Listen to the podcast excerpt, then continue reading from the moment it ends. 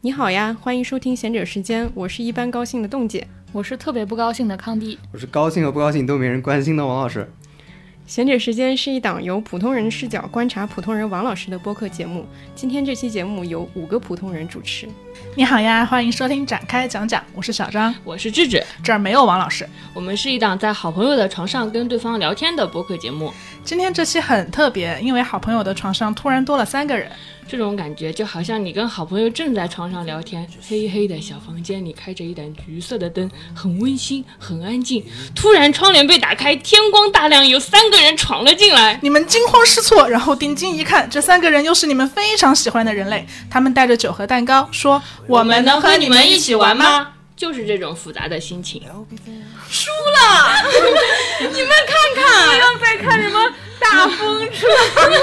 你们录的真好，但是你说我突然闯进来，我有点害怕，你知道吗？王老师突然王老师突然闯了进来，我在床上，我们能到床上跟你们一起玩 吗？说的我都害怕了。 you will know. Find the love you sing your heart. Oh yeah, you will see. 大家听了刚刚的开头，应该已经听出来了，这是一期串台节目，由展开讲讲和贤者时间一起录制。然后这一期有五个人一起发言，所以可能会比较的长，然后也不知道到底会变成什么样。然后这期肯定跟我们两个节目的风格都会比较不同。然后我们先可以就是各自介绍一下对方，因为不知道有呃有没有听众是同时听过这两个节目的，我觉得应该重合度还蛮高的。为了防止有新的听众没有听过展开讲讲，或者说没有听过贤者时间，或者两个都没听过，那两你个就都不没要听点过，开 了为什么要点 开？关掉，关掉，关掉。对，为了防止有有有新同听众没有听过对方的节目，我们可以互相介绍一下彼此，来进行一个商业互吹的环节。先由先由展开讲讲介绍一下闲者时间吧，因为我感觉他们介绍我们会比较的精彩。我们现在前 面抛砖引玉一在下，这一集当中，展开讲讲只能扮演砖的角色。 对玉都在后面。王老师先来介绍一下吧。对，闲止时间是我唯二那个完全全集听过的，特别突出的印象就是我我上地铁的时候经常听闲止时间，而且我第一次觉得上地铁的时候戴口罩特别好，因为经常会笑出来。但是经常有个戴个口罩的时候，我就觉得啊还可以挺放心的笑，就是他们他们节目里面的笑点还是特别多的。这是我刚才想了一下，是一个特别深的印象吧。阿康说一下，最早就是我们一起吃饭，然后我再见到他们的时候，就有一种很奇妙的感觉，就是因为很多人其实认识我们是通过声音这个方式嘛。然后在那次见到他们两个的时候，你就有一种活体 活体出现的感觉。然后他们俩就给我感觉就特别像那种五 D 动画片，就是卡通人物的感觉。然后另外就他们的播客特点呢，我觉得就是中国最接近板垣悦二台词的感觉的播客。对，刚刚我们对出的台词就是说，你要找百元院，不要到中国电视剧里面去找了，去闲者时间的播客里面找吧。 太吓人了，我要跑！这个这个地方，或者应该是他们的可能极客上的动态会更接近那个金，因为那个金句会是经过文字梳理的嘛，就是比口头的那个会更精准和金句一点。但是口头的是非常动人的。哦，你刚刚想起来，就是你刚才说动画，我觉得之前跟他们聊天的时候也说过，他们特别像那个神奇宝贝里面那个火箭队， 就他们的语调是武藏小次郎，なんだかんだと聞かれたら答えてあげるが世のな世界の破壊を防す世界の平和を守るためぐ愛と真実の悪を貫くラブリーチャーミーな敵役武蔵小次郎銀河をかけるロケット団の二人には对吧？ 就是这个语调。对我们之前还试图模仿过他们那个发言，然后非常的失败， 就很昂扬。就是我是。反正我会经常点开他们的播客，就是，但我我有时候不并不会说完整一口气听完，经常把它当成一种解忧的药囊一样使用。虽然又还还想继续再听，可是觉得不能再这么继续听下去了。你觉 得呢？这帽子太高了，这帽子太 高了，真的我紧们要张不然直接介绍他们就得 了吧？ OK OK。你觉得展开讲讲是一档什么样的博客？我觉得展开讲讲是，就是因为我之前不太听播客嘛，然后呃，他们其实也算是我第一档能听到十分钟之后的播客，就是因为现在大家在录播客的时候，很少有三个人能这么，虽然“真实”这个词有点被说烂了，但他们是每一句话都。你你听上去你就知道他没有在他没有在给自己的话润色太多东西，他也没有在有很多 ego 或者是包装或者是去夸大怎么样，就是三个很诚实的人，而且除了诚实之外，就我们也挺诚实的啊，就他他们还有一个很厉害的地方，就是他们是我我觉得很少见的非常非常认真在建构的人，嗯，今天你也跟我说了这个，对我觉对得对对，就是大家可能很多人都习惯于，特别是会表达的人啊，会会用一些小聪明或者会用一些运营手段嗯去搞定很多事情，去吸引很多流量，但他们非常认真的在建构，他们做了很多事情，我都觉得很有意义。就是像他们会有那个展开讲讲嘛，奖励的嗯那个奖，然后会去评奖，然后去嗯、呃对待很多好内容，去他们真真正是在寻找令人兴奋的关联。认真的、系统性的输出，对而且对非对常的耐心。对，就诚诚实的建构，然后完整的表达，我我觉们得好很难严得肃啊， 对对对原。原来听别人夸自己是这么坐如针毡的一件事情。 我觉得我们 就是嗯我没有觉得，我觉得好爽。想到这个环节一直继续下是不是很夸到 点上？嗯非常认真输出建构，对不对？像自己像仿佛坐在那个颁奖礼现 场，对，然后马上那恢宏的音乐就要响起马了。上就要上台了。对，然后你就说感谢谁谁谁谁谁。你们你们没做播客之前，我就看你们的微博了，贼喜欢你们。你们是不做播客，我也特别希望世界上多多存在的美好人类而。且他们要好好生活下去的那种人。对，的，对的，对的。我是你们的生命粉，什么叫生命？这这个生命粉就是康爹的微博上说过的，有些人他只要活着你就很开心，你不需要他做出什么伟大的成绩。我我对活着，但希望你们能有伟大的成绩。对，希望你们，希望你们能有伟大的成绩。我觉得我今年获得的伟大成绩，刚才就是了，啊，真的。这是你你今年的一个高光因为时刻因为其他时候也不会被夸。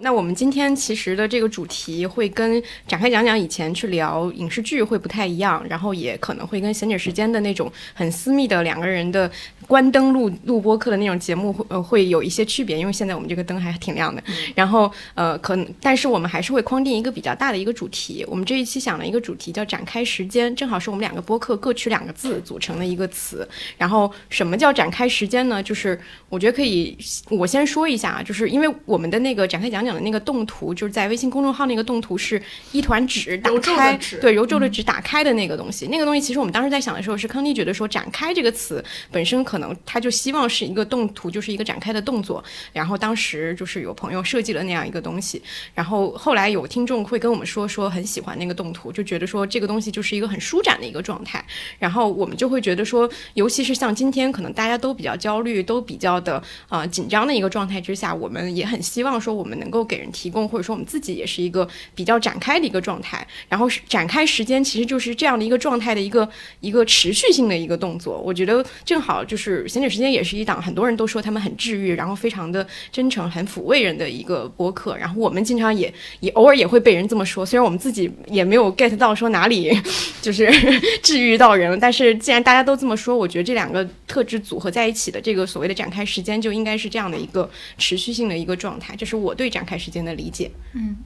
甚至我们很希望展开时间能成为一个描述人的生活是一种舒展姿态的一个词汇。对希望它不仅仅是停留希在望我们们使制造用一，个网络流行语。 然后怎么回事？宏大愿望，就这样赤裸裸说。出来，说出来。 而且当时看到这个词的时候，我就有一种科幻感，就嗯是对对对，我也是。对好北像京折叠展开时间是吧？对对，嗯，我也是有一种很就是就展开时间听起来就非常宇宙的感觉，它已经超出了那种格子间的范围，也超出了那种什么北京三三五环内的范围，它是那种星际穿越的感觉。你有很多就是时间已经不是线性的，你可能你的前世可能是一个三百年后外星人的身体，然后你死掉之后呢，你的身体可能变成一万年前一个生物的身体，就是那种你躺在那种但是带着光点的宇宙里漂浮的感觉，嗯所以我会觉得，呃，想到你在这么宏大的宇宙里，就是很多焦虑的事或者幽怨的事，可能就不值一提了。意识到自己的渺小就很治愈，对对吧是，宏大的事物，对，而且我我还我还觉得，就是我今天洗澡的时候想了，我就觉得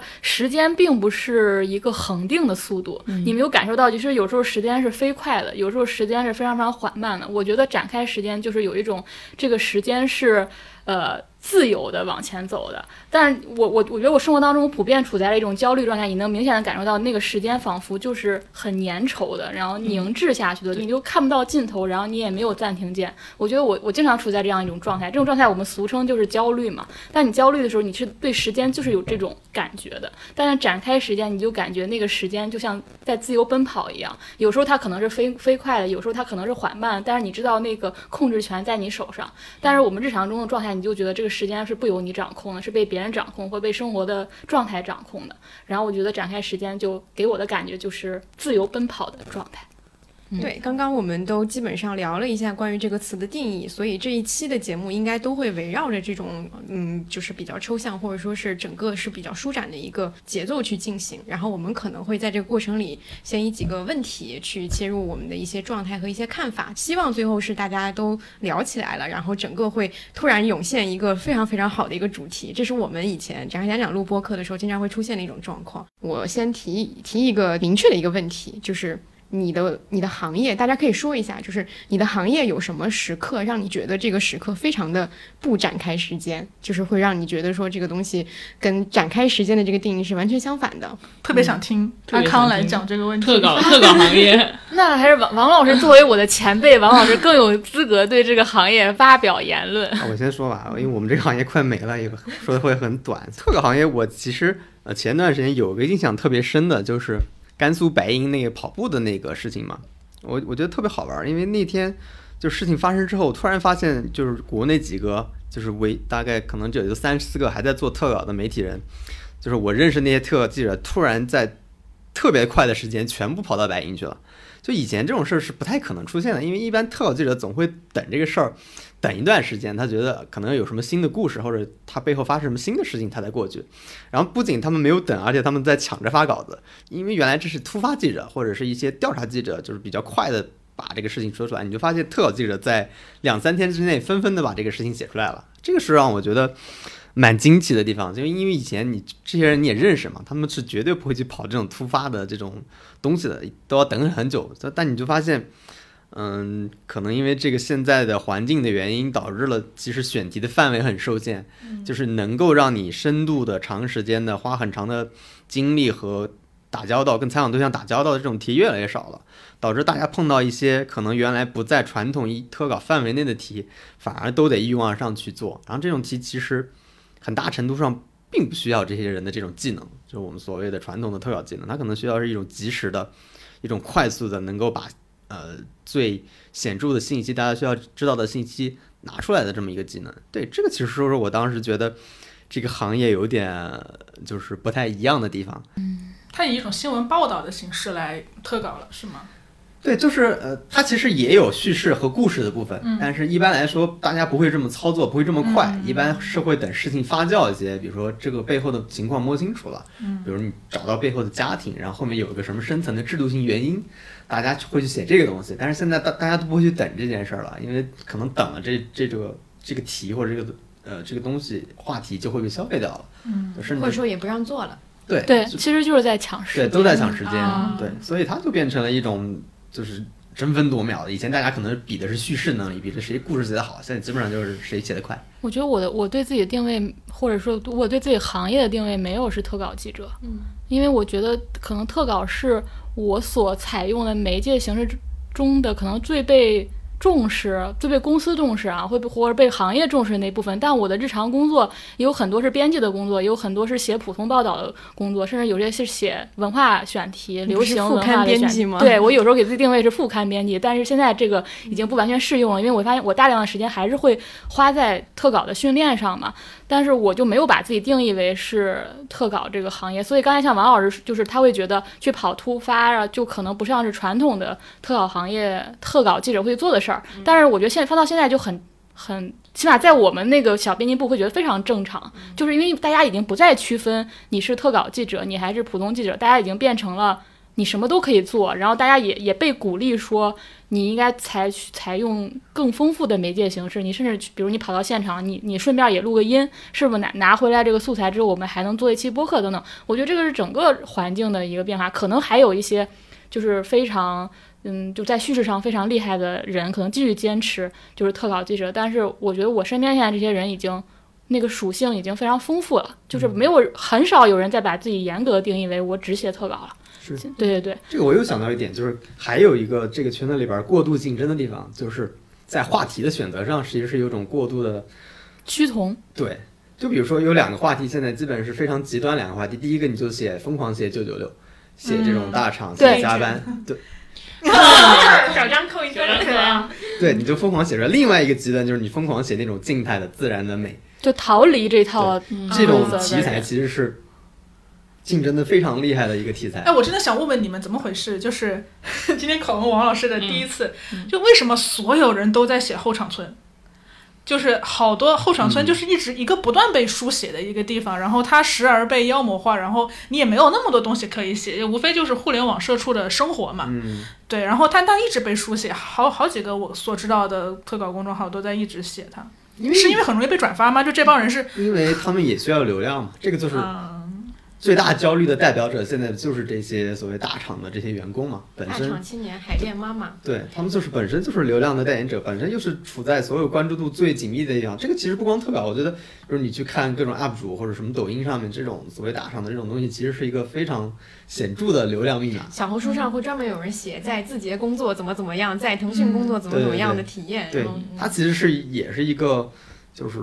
各种从视频影像到文字都很竞争很激烈的一个领域嘛。那为什么大厂变得奇观化了呢？就是为什么这个东西能吸引流量呢？嗯，我觉得就在这个时代矛盾点上，第一方面因为这个时代矛盾点是痛打资本家，不光往前，第一个时代的第一个焦点搞钱。那大厂在目前来看是超越了所有，比如外资企业，超越了嗯、呃国有企业，超越了其他民营企业最搞钱最快的一个地方。按按道理是除除了你去搞投资，然后另一方面它又集中了我们这个时代所谓的资本家资本的这个话题，对，所以它又集中了我们前面所说的九九六，然后或者是呃不展开时刻，对其他的那些时间特别的，嗯，像彪说的那些特别多的话的里边的这种应用场所都在大厂里边，所以它就成了一个代名词，所以每个人都会去关心这个。因为虽然很多人在批判大厂，但是你要知道，有多少人批判大厂，就有多少人想进大厂，所以这就是一嗯个特别矛盾的地方。对，所以大家天然的就会有这种关注度。对，这是这个竞争，至少在文字这块，竞争已经非常的白热化了。另一个就是维度，就是刚才说的美的那种竞争，就是一个我不问世事，逃离了都市或者逃离了这种竞争化的一个另外一个角度。这个选题最近也在疯狂的，呃，去去不每个人都在从不同的角度选选这些人去写，对，就是你比如说写一些嗯老人，老人其实是跟就是。他其实是能最作为时间展开的一个一个象征的，嗯就是他本来就是你在时间长河里已经过了很久，但是你看他的现在生活状态跟当下的人是不一样的，他其实是过得非常舒展的，就是过的是一种，嗯，没有欲望的生活，对，可以说他专注在自己的生活里边儿，然后他的时间就是一种你感觉到停滞的时间，嗯对，或者是很静的流淌的那种时间，不是很着急的，他自己每天做自没有己的事倍儿，速的时间对，。按部按部就班的时间，它很像是原来我们小时候那种父母事事业单位上班的那种感觉，就是啊，对他就不大会家从他们的故事里找到那种平静的力量。对绝对禁止。对李子柒，嗯，我们也我们也是，因为哎，虽然我也不知道在你们三个经常讲影视剧的人面前讲影视行业好奇怪啊，但因为我是编剧，然后我也不知道是因为，比如说我现在正在写一部女性女女性群像剧，然后前几天可能又又被又听到说，哎，你这个项目结束了，要不要要不要再写写什么新作品？你要不要再写一个话题剧的项目啊？然后我怎么我说我不要再写话题剧了，然后我就觉得，然后我就说我我想轻松一下，写一个甜甜的爱情故事。然后对方说，呃，然后我就听说市面上就已经在做，呃。之前专注在在做那种爱情剧的影视公司，现在也也开始转做话题剧了，嗯就是就是整个话题剧的，就是也非常的那个 那个，就是多，就是就是就是你必须就围绕围绕围绕热热搜来写剧，然后就是要在你的在你的剧里植入一些可以被截屏的金句啊，。你们真的会这样做？嗯我觉得这个就是就是可以补充说的，就是说，当你发现就是现在为什么会出现这种题材的，就是过度的这种竞争和很多的这个题材涌现，就是而且我觉得最可笑的一点是在所有的内容里面，影视剧是操作周期最长的一个嗯对对类型，对，然后他们自以为掌握了财财富密码，但是是啊等他们把这个密码做出来的时候，热搜已经变冷搜，就我觉得这个是最最最好笑的地方，但是不排除有的人可能很以一个很快速的一个节奏去把这个东西做出来，但是现在确实是已经有大量的所谓的女性群像，就是四三个或者四个甚至五个，然后女主角，然后在一个城市里面生活，然后成为朋友这样的一个故事，确实是非常多，然后已经多到连我都开始想说有没有就是。讲三个男性主题的故事，也能讲出新意的话，那也挺好的，我也愿意看，因为讲女性困境的东西，至太少多说了在荧荧屏上去讲它，我不觉得它能讲出什么女性和话题。我觉得一方面是它两个现在就是有一点挂钩的，对，然后再加上话题本身，现在我觉得确实是我们之前的在节目里也有讲过嘛，就是所有人其实不只是呃，其所其实所有做内容的人都在盯着热搜去做自己的呃下一个作品。会有这种这种导向，我觉得这个确实是我们今天去聊到所谓的不展开这个事情，可能最集中的体现，因为我们都是做内容内容行业行的业人，嗯嗯嗯，对，所以聊到自己行业的不展开，时刻就变成了一个整个内容行业的不展开了。我觉得这个行业有一点被低估了，就是你持久的、有耐力的去做一件事情，的，然后而不是说去夸大一篇稿子、一个剧、某个热搜点，被就是把那个东西放太大了，把所谓的制造爆款、制造大的流量、制造大的传播度放太高了，于是。大家都去追求那个东西，好像那个目标完成之后，我就可以干别的或者怎么样，就是那种很少有人你感觉他在持久的打磨一个东西，或者他持久地待在这个行业里，他可能刚开始做的是默默，他有一个进阶的过程或者稳步成长、蜕变的过程，好像特别少。对，嗯这个我觉得有一个趋势，就是你会发现，可能三年之后你再来看今年的热搜或者热点，你会觉得特别的陌生，就是它那个东西可能很快就过去了，但是你在当下你会觉得这个问题对自己特别特别重要，就是你比如说像九九六这样的东西，你会觉得好像在当下它就已经变成了一个迫不及待要去解决的一个问题，你就觉得这个事情跟你跟你非常的密切相关，然后你在正在被剥削，然后正在受遭受着这样的事情，可是。可能等到三年或者五年之后，比如说啊，像我们这一代人都会面临的，可能更多的是，比如说居住的问题，或者说父母健康的问题，可能在那个时候又会有一波这样的爆发。那那个时候你又会觉得这个问题对你来说也非常非常严重，非常非常迫不及待地要去解决。我觉得那个东西可能都是因为这现在的这个热搜或者说这种这种导向，它会明确的让你集集中去聚焦在某一个具体的问题上，然后你就只能盯着那个问题。但其实生活可能是更多元、更复杂的，你其实有更多其他的事情可能需要同时去关注，或者说这个问题它也并不是这个这一时刻能够马上去解决的问题。就是刚刚大家都在说内容行业嘛，然后，呃，我虽然也是内容行业，但是可能能提供一个别的视角，就是我在一个相对大的公司，然后所以可能 能能有一些不松弛时刻，是通过呃工作本身的这个本身的结构性，就是呃跟内容行业关系稍微有点远的那个工作本身带来的这种时刻吧。我有一个朋友，他有一些发现，就是 对他会发现说，可能在某一段的关系里面，呃某一段的工作经历里面，然后你会看到其他的同事他会。就像像我以前，这其实是我自己的一个改变吧。就我我刚开始的时候，刚入刚进入工作的时候，还是很小白兔的。就我以为我是，比如说我先有什么事情想做，然后我先要达成什么目标，然后我再去执行。但是你可能发现，很多人在事实的工作中，他会先执行，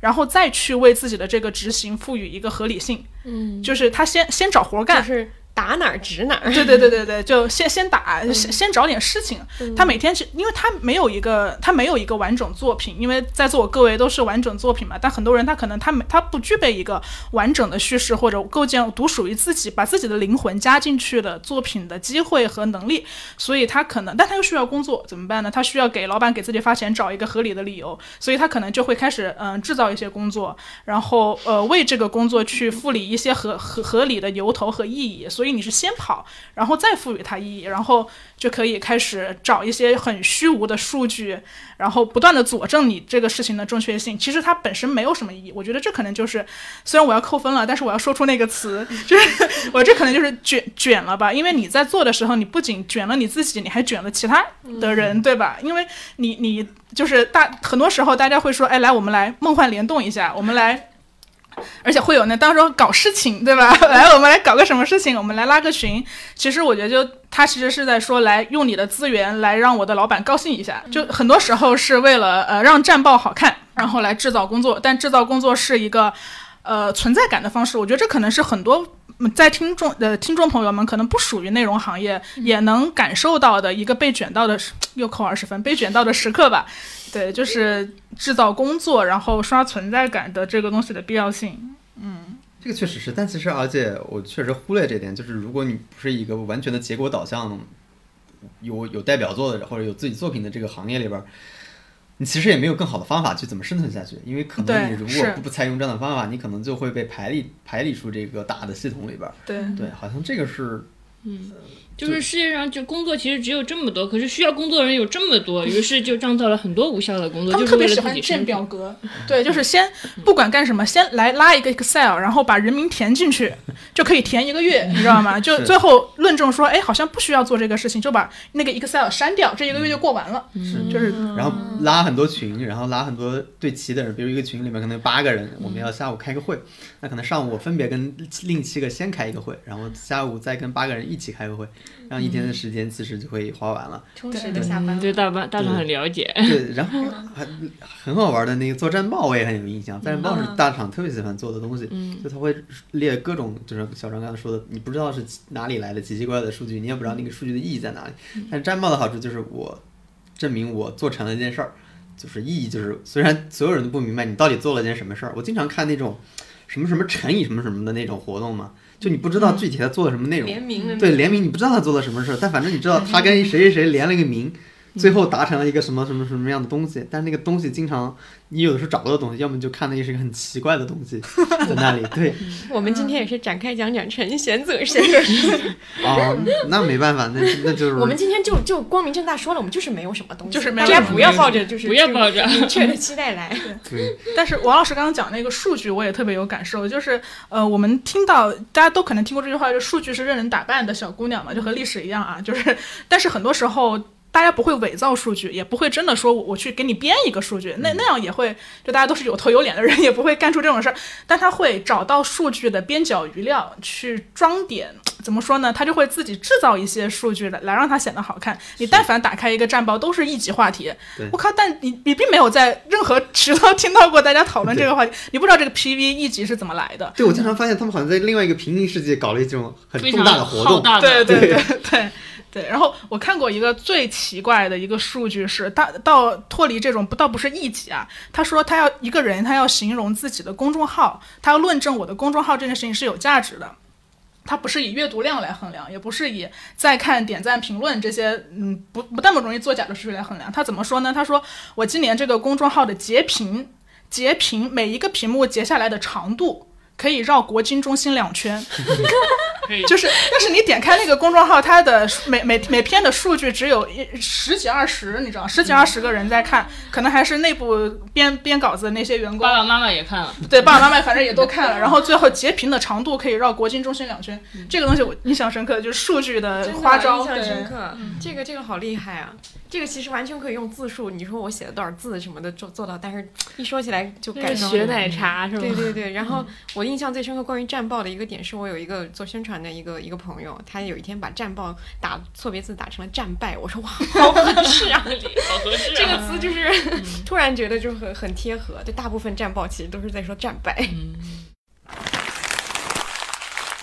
因为刚刚我们也算是吐槽了一些所谓的工作中的不展开时刻，但是我们都知道说，一般去做这件事情，那肯定它还是有它明确的一个好处的。大部分人做它不是因为它就是会给你带来坏处，反而是它会给你带来很多的好处才会去做。但是我们既然吐槽了，那想问一下在座各位有没有什么时刻是因为你拒绝了这种不展开时刻、不展开时间，然后得到了一不如些这个大家统一扣分吧，因为大家都听不懂这个话 题。好， 那换一个词，就是你曾因为拒绝内卷错失了什么？ 突然顺畅了很多，是不是？突然顺畅了 很多有有有自己在给自己做战报的感 觉。我觉我第一份工作是大家都会凌晨下班，呃，嗯就没什么事儿凌晨。然后我是我们，因为我跟志志同一个公司，然后我是第一个每天准时是八点下班的人，嗯对，没有人能拦得住小张，没有人八点拦得准住时就这不下班。就是那个日剧《我准时下班》的女主角吗？对对对对对，我很后来才知道，就是当时高层们开专门开一个管理会，说如何对付这个八点下班，但是活儿好像又不错的 人。然后就其实就我直接说结果吧，就我觉得呃不去就准准时下班这件事情给我带来的，其实不是大家可能会觉得哦，我拒绝进入这个竞争游戏，因为你因为你我们都知道，就是你但凡拒绝进入一个游戏规则，那个游戏规则就永远不不可能打败你嘛。就大家会觉得说你我我可能会错失钱，错失升职的机会，错失职业发展的空间。其实我觉得这都不是最重要的，就它可能会让这些东东西来的慢一点，或者会失去一些东西。但我在八点下班的时候，我也做好了这个心理准备，就我要舍弃掉这些东西来争取我一个健康的作息，我要让我的月经能按时的来。对，但我后来发现啊，他真的就是拒绝这件事儿，让我错过了一个东西，我觉得是错过了关系。就是你，大家细品一下，我不知道大家有没有坚持过八点下班。我觉得八点下班是一个，你八点下班了之后，首先你要是你要是你要是活儿不好，你八点下班，首先领导会找你的茬，对吧？你干的这么差，然后你还按时走，你怎么回事？好，那你要是活儿好呢，你你你你坚持这个时候下班，然后呃，领导可能不会来说你了，因为大家都还是会在人事会议上说我们要结果导向啊，能做得好就行。但领导不会来找你的茬，但你的同事一定会不爽。就大家会觉得你你有特权，你为什么你凭什么活好你就可以按时下班，或者谁来定义你活好？我就觉得你这个一般呀，那你还是按时下班了，你搞特权，你肯定是有什么关系吧？就是对，这这可是是两个，就是你会进入到一种很不讨好的一个。一个一个氛围里面，对，那当然还有其他的一些东西是错过的关系，就比如说凌晨点个夜宵啦，对吧？然后凌晨大家聊聊天，下楼抽个烟啦，你对这个关系也错失掉了，所以会让你的人际关系变得有点，你有有点里外不是人，就是当你拒绝进入游一个游戏规则里面的时候，在游戏规则里面的人要用什么样的眼光打量你，嗯，这个可能是钱和职位之外的一个东西，对，我想说的其实也是这个，就是比起所谓明确的升职的一个空间，或者说是明确的一个机会来讲，其实更多的就是我们所说，比如说定义这个时间是工作时间和非工作时间，它更多的就是在于说你愿不愿意花自己私人时间去建立和经营更多的关系。嗯，就是这个关系是代表一些更多的可能性的，或者说你跟这个人拉近了密切的关系，但是你其实非常清楚这个时间并不是一个你正常去交友的时间。对就是你跟你的朋友接触，你并不会有这种衡量，说我现在到底是在工作还是不工作。但大部分这种模糊的这个地带，就是在就是属于说你们是以说哎有空一起吃个饭，或者说有空怎么样，或者你明确知道对方的喜好是什么，你去跟他说我们有空一起去做你你感兴趣的事情啊。但是你知道这是在经营，就是我也会我我经常也会有这种情况，就是比如说有有一个情境是呃有一位可能很尊敬的前辈或者是怎么样，然后你要去跟他拉近那关系，你就得去做那个说哎你要很热络的去跟他交流，但是这个一定不能被定义为所谓是在上班期间，你不可能跟老师对老师这个老师说老师说有空一起吃饭，你说哦那时间我下班了，对吧？就是但是这个时候你可以用一些别的别的方式，可能你就会避开这种他提出这种要求，或者避开你自己去主动提这个要求，但你就很明显的你就是在拒绝了这个这个整个的这个体系，你就不太会可能会获得跟他进一步呃接触，或者说是能够呃跟他成为一个比较亲密的合作关系的一个可能性。我觉得这个是跟小张说那个是一样的，这种关系的这种不可预测的呃模糊地带，反而是这个这个过程里面你会比较困难去判断的部分，因为你不清楚自己拒绝的到底是自己也感兴趣的一件事情，还是说一个明确的一个界限，所谓工作工作和不工作的界限。这个也是女性的一个困境，就是我之前回家嘛，然后我就听到我的嫂子跟我分享她的工作的一个问题，她说，呃，比如说。我们通常来说，女性在职业中受到的歧视就是生不生孩子，然后被 HR 拷问，然后什么时候结婚这种嘛。但年龄可能还有一个就是，她跟我说很多合同或者很多生意的谈妥都是都在是酒局对上，嗯对对，或者是男呃，我们那儿喜欢洗脚，就是在洗脚房，就男人们会去约着去洗脚，然后日本可能约着去居酒屋，但是喝酒和洗脚的场合，女性是很难参与的，嗯所以嗯跟她抽烟是一样嗯对的。对楼下抽烟的时候定了很多事情，对对对嗯你们在说的时候，我一我一直在想，我觉得一一方面是跟这个有点接近，另一方面我觉得我好像没有错过什么。嗯因因为就是我觉得我好像很小我就接受了，就是我就是无法融入集体，所以后来慢慢就选择了一个放弃集体的工作和生活。然后我觉得。嗯，卷有一个有一个前提，就是你在一个集体当中嘛。但可能我在一个抽象集体当中啊，比如说所有记者，我在这个集体当中，我觉得唯一错措措施最大的可能就是你也没有让别人有机会去认真正的认识你。嗯啊对，就是别人其实老觉得这个人怪怪的，然后跟跟其他人都很疏离，然后好像在永远在做着自己的事儿，但是我们好像对他有一个模糊的这是一个怪人，但其实他们也没有是偏见，或者说觉得这个人就是不好相处怎么，但他们就是跟你有一个界限，就是你其实你也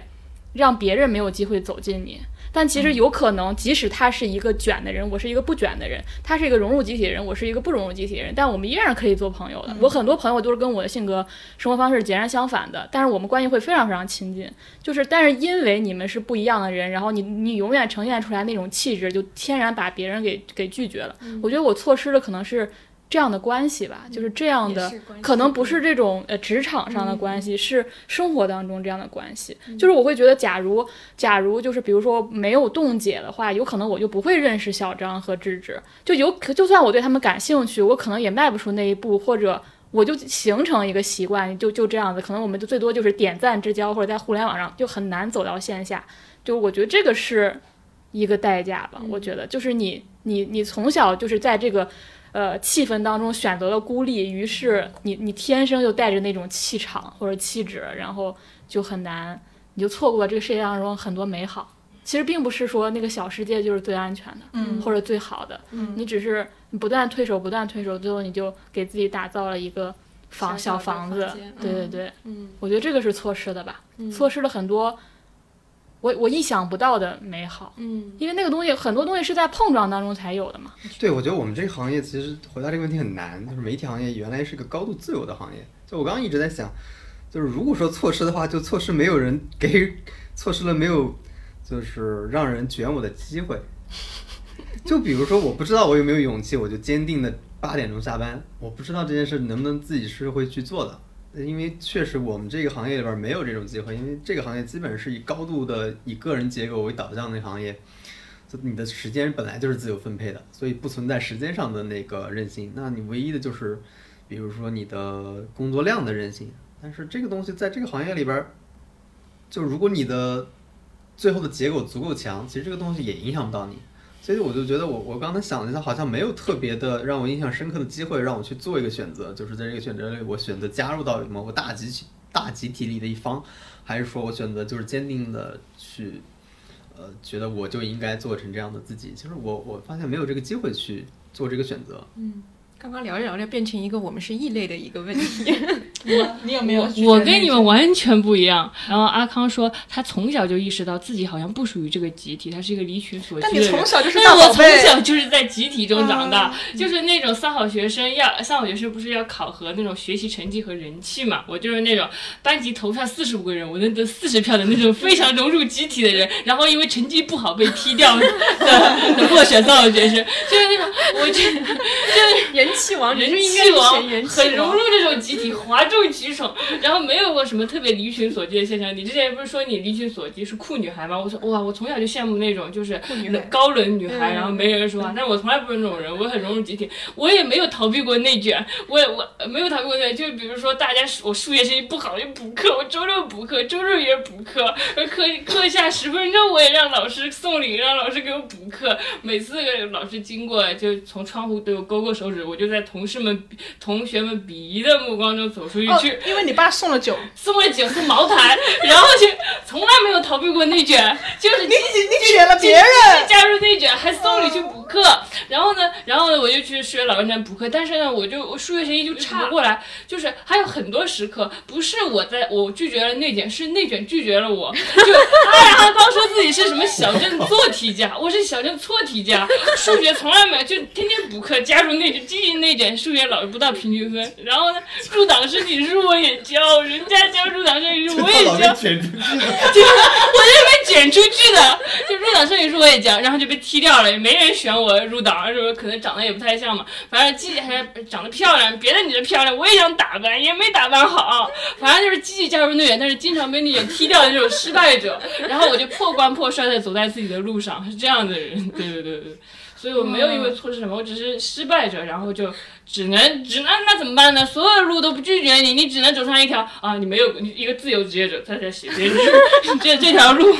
对，因祸得福 就是这样。那你作没为有一错个失什 么？那你作为一个就是疯狂拿金钱来卷同学的人，就是你会你你当时会看到说班上，比如像像我和阿康这样的，嗯，你们成绩好啊，是你一个们又人不要这些，你会感觉到别人对你的敌意吗？没有，大家贼喜欢我，大家都喜欢他不知道为 什就么。是你拿这样的钱去卷阿啊康，说，就我小时候就是留下了我的阴你不嗯影，就喜是欢我们是吗？不是不是是是是我当时小时候我在班上我就是内卷之王，我的内卷之王啊是内卷之学王习上的内卷之王，就是嗯那种会小时候我学习特别拼命，就不知道可能是因为家庭的原因啊，就是从小缺少关爱，就觉得只有我成绩好，我才能换来别人对我的关注，不管是老师也好还是家长也好，就好像你只有考好，你才能得到他们的一点点爱，所以就极其的变态，就学习真的。就是我我没有见过比我更学习更努力的人。小时候啊，仅仅限就是、呃初中、初中学那个年代，所以还有小学，所以当时我就是被孤立，因为因为学习太好被孤立。然后就是我记得当时我我。我特别留下阴影，就是我们当时学学校的时候，不大家都要列队列嘛，就是两两个队伍队伍，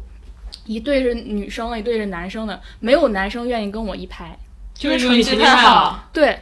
因为可能你们可能会有一些什么要肢体动作，或者是你们就会搭成一队或怎么样，我记不清。总之就是每个每个女生旁边都要站一个人，就大家都这样站。然后一到我那儿，大家所有男生都会推推攘攘，没有人想跟我站到一排。然后那会儿我就会特别的尴尬，我不知道他们怎么想的，总之他们就是不愿意跟我站到一排，就那个给我留下特别大的对男性的阴影。 男的这 做也好，反正我从小我就不喜欢同龄男生。当时我就是被被别人孤立，然后然后包括大家一起做值日什么的，就大家会一起玩儿打闹嘛。但是我就会很快把那个值日做完，就把我属于我那份工作做完，然后赶紧去学习。然后大家就会、啊大家就会再传一些留言，就是他只爱学习，他都没有嗯去干他那个活儿。但我我就是会用最快的时间把那个活儿干完，然后去做我自己事儿。然后后来我们班有一个就学习很好的男生，就是对别人说，就说我们我们老觉得就是他不容不不去参加集体活动啊，或者不去做什么事儿，其实他很快就做完了，我们只是没有发现或者怎么着。但是我觉得这好个男好生甜了哦不起，不错，你喜欢他吗？当时就没有喜欢不喜欢，但当时觉得这个男生是我们班我觉得啊可以的男生。嗯啊嗯对，我觉得我我小时候就真的因为学习好被被排挤，然后还有就是还有老师的原因，就是老师老夸你嘛，哦，老师老师各种把你作为例子，各种讲来讲去，在学校也好，就是有时候已经不用在班级，就是整个年级就流传着你的故事。然后你如果作文写得好的话，你的作文会在十几个班级里就是传播，就是老师会就让大家都看一遍那种。所以就是导致就是所有人都对你就有一种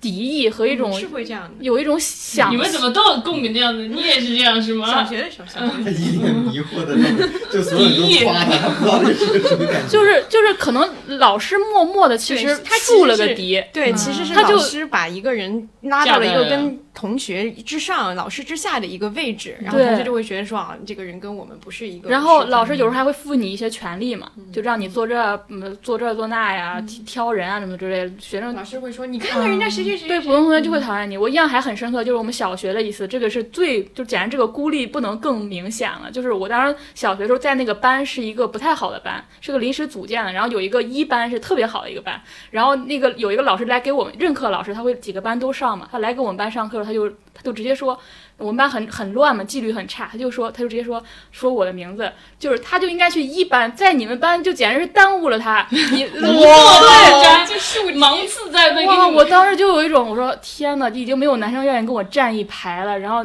老师还说这样，然后我当时也是为了，我是有正义感，然后也有那种想要讨好其他同学。我不知道，我觉得是一种很复杂的情绪，我就我就突然站了起来，我 说我说老师，我不这么认为。你，我对我真的就站起来，我我说老师，我不这么认为。那是小学四五年级吧，反正还挺小。那别人会说你假，对不对？别人倒没有，那个时候也没有人说我假，但是那个时候老师就非常下不来台，啊嗯老师非常尴尬。搞得老师也不喜欢你了，同学一然后老点也师没就喜找欢我上你。谈话了，嗯，啊、老师就找我谈话，别就给脸不要脸。对对对，大概是这个意思。 对，所以那个行为 就就导致我就两边儿不讨好。但我当时真的，我觉得，我觉得更多的是出于一种，我就觉得他侮辱了我们班同学。嗯，对我当时就有一种，就是你这样说，就是你虽然在夸我，但我当时真的有一种朴素的正义嗯感。然后我就觉得，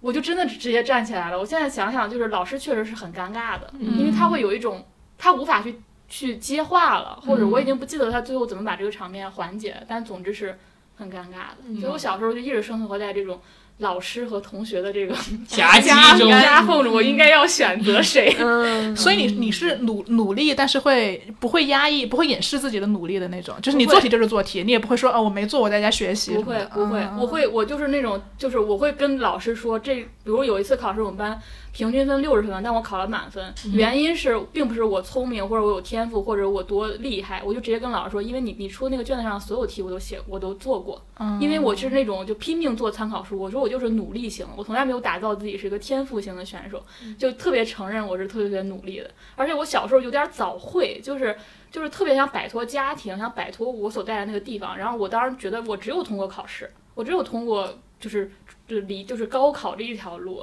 所以很小的时候，我小时候就是特别内卷，特别目标导向，就是我就是为了离开这儿，所以我要怎么怎么样。然后到了大学之后，我就彻底反过来了。对对对，所以我我小时候就是。就真的是因为学习好，我我的被霸凌是因为成绩好被霸凌。 嗯，就一个是。一个是就是在这个体系里面到顶的那个人，一个是被这个体系排除出去的排除人出，去所以你知道你为什么招人喜欢了吧？因为我虽然送礼，但我成绩不好，大家还是喜欢我。 就大家不喜欢那种又又卷，然后卷的有效果的人，但是也不喜欢那种完全不卷的怪人，但是喜欢你这种又卷还没又有卷什么还失效果败的人。了，对对对，谁喜欢看 笑话？我也会更喜欢你。其实如果你成绩很好，你有很很多时间跟同学相处，你也不会这样。对 对就主要是我那会儿就是都时间都不跟别人说话，也不跟别人相处，别人就会觉得你你你你，嗯而且都怪没有人跟你玩，然后你就说那我就要做题，我也不跟他们玩，我也不知道我瞎说的，有这种心理吗？就是说我也不在乎你们，我只在乎我的题，会这样反吗正我每我所有的就是小那个阶段，我的好说话最多的人就是我同桌，嗯，嗯，所以那些人对你态度不会影响到你吗？不会，我那会儿不太会，就是内心会很难过，但也不会讲出来，我也不会告诉老师说你都不愿意跟我站一排或者什么之类。嗯我当时就会觉得，那我就搞好我自己的成绩就好了，就会有那种，也会有一种内心就很毒。嗯对，然后上中学之后，我就喜欢数学老师什么之类的。刚刚感觉就是说了这么多，我觉得就已经很明确的感觉到了大家是不同的人，而且甚至嗯是极端差异很大的对，人。完全不同。我对刚才想，那比如说排除到这种小时候被人孤立的这种坏处，那你们会习惯这种很独特的在人群里边的这种状态吗？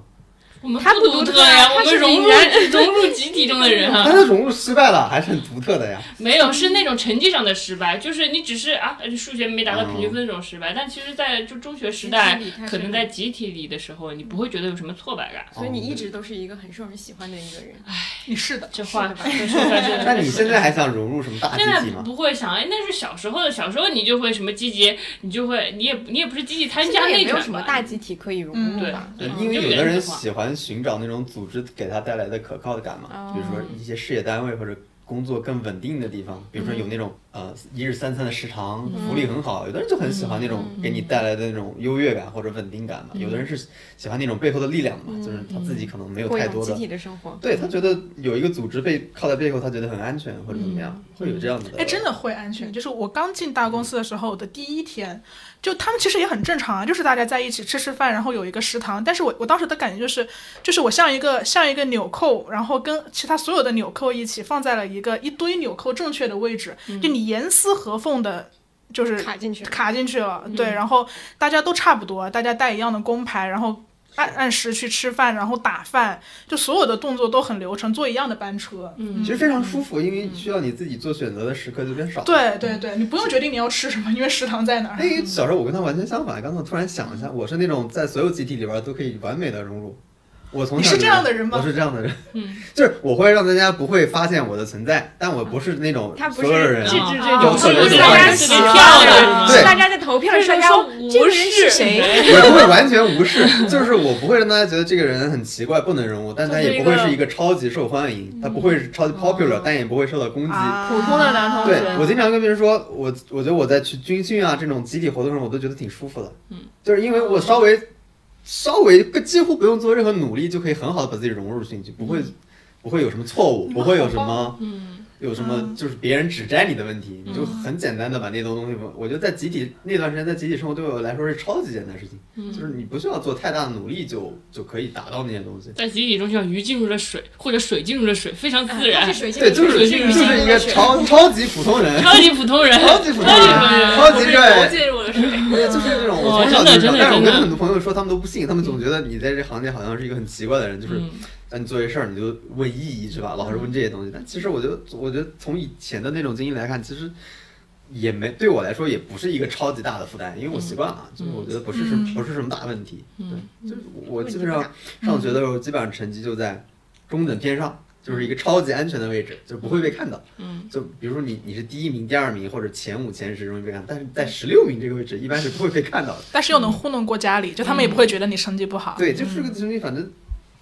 就你干什么也没问题也，OK，它是一个最平静的问题，它不会出现任何的事情，嗯就是最差的事情也不会找上你，最好的事情也不会找上你。这种状态是你有意选择的吗？还是我后来想想，有可能就是你性格导致的，你自己希望在所有的地方都以都以这个位置为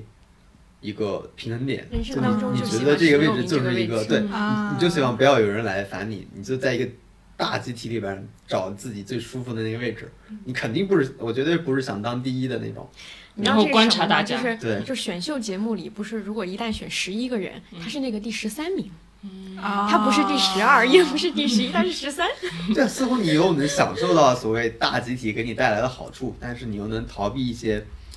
嗯，他需要给你带来的压力。嗯但这种东西压力就让第一名承担嘛，那就。从小就鸡贼，从小就鸡贼 对，所以我们从小的都是，我有的时候看我自己的生活，有点像看另外一个人的生活。你你能感觉到你是从上面看你自己，我都能想到，就我们小时候有一些被霸凌的小孩儿，就可能是杜老师自己，我都能我都能记得我是当时怎么看到那些人去，当时怎么霸凌他的？对，我都完完全全记得那些场景，然后我就说没有做任何动作，就是那种他还会站起来说什么，我觉得老师觉得不公平。我经常会觉得那些事跟我没有关系，我就像活在一人生的个旁观者很奇怪的观察视角里边自己人生儿。的对旁对观对，者我我都觉得自己的生活是像是在一个。不是真实的生活，我经常觉得自己的生活都在被自己观察的那种东西。嗯对我经常会把发现会把自己摆成那样的一种位置里边儿。对，但其我发现就跟智智也不一样，跟他也是不一样的。嗯，对，就反正就刚才说嘛，我就突然想起来，可能是这么一种状态不。知道大家在学生时代遇到会不会成为好朋友？我会保护阿康的。我是那种嗯如果这个人没有朋友跟他站在一起玩，我就会跟他站在一起玩的人。但是我可能不会跟你玩，因为因为你是那种你不是他那种他那种因为学习太好被排挤，你是就像谈恋爱被排挤，你是那种更酷的，你是那种那那种酷女孩，我就不会跟你走太近。但是我会保护一个好像弱弱的阿康。但虽然成绩好啊，嗯，对，是这样。嗯，我们当时在班级应该是这样的定位吧？你会是什嗯么角天呐，我色？突然想到了好多很阴影的东西被你们说，别这样， 别这样，别这样哭啊，别这现在样，别这样，别这不哭宝贝，控控制一下。 我们哭的环节来的有点早，对，有点早。嗯不是我想到一些很受伤害的事情。嗯，嗯，是这样的，就是那个时候的一些事情，可能未必你在之后会很快的想起来，但是不是刚刚大家一聊到童年回忆就开始聊？我觉得你那个拒绝站一排那个是一个非常具体的一个很伤人的一个情景。嗯。嗯，很多时候会，我我安安慰你一下，就是 我也有嗯比较微妙的微妙的场景，就是当然当然你可能作为呃谈恋爱谈的比较多，然后大家会对你的情绪会比较复杂，但是嗯我觉得我我我好像跟大家也不太一样，就我们真的是很不一样的五个人，嗯在学生时代，我喜欢。我也不喜欢大家明面上议论我，我喜欢让大家在背后议论我。啊、 嗯喜欢成为校园风云人物，对，他就是这种抓马的那种，对对对就是就是就是抓马。然后我我我印象很深刻，有一次就是我去上厕所，然后在上厕所的时候，就你还没有出来，你听到隔间就你会听到两个女生说：“哎，你知道你认识那个谁谁谁吗？”哎呀，我认识他，他最近又怎么怎么样了？就是就是我在听到的时候，我会我会你你。但但但我害怕被别人评判的感觉是从那个时候就扎根了，就是你一你就别人在背后说你这件事情，突然我直面了，我第一次直面的哦，原来大家在背后是会这样讨论一个人的，我甚至不认识他们两个，对，但同时就是就是觉得被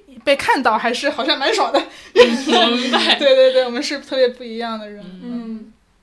你是什么角色？你还没我说我呢。的感觉是比较复合的，我在小学可能是有点近似于阿康那样的，嗯嗯就是因为小学的时候也会被老师夸说，就是各种这种，然后也就是有点像别人家的小孩儿那种。然后我在高初中的时候就经历了一轮排挤，然后从那之后我的性格就会很不一样。就是以前我感觉我小学时候的记忆，我的记忆里是没有其他人的，就是我记忆里不会意识到说我给其他的同学造成了什么样的印象，就是因为小学时候感觉非常顺利，就是一路上都很顺利。然后到了初中之后，因为被排挤之后，我就开始非常在意别人对我的看法。然后那个时间就是就是我会非常的谨慎和小心，甚至从那个时候之后，我都会变成一个不愿意就是老师如果说谁要一起就做一个什么事情，会第一个举手那个人。我我从来不会主动举手，从那之后的一一呃很长的一段时间都会变成那样一个人，然后会变成一个呃会喜欢跟。呃，跟别人打成一片，就是会开始寻求集体，就是会在高中或者说初中的后半时间段就开始非常努力的想要去融入一些小集体，去给自己获得这种安全感，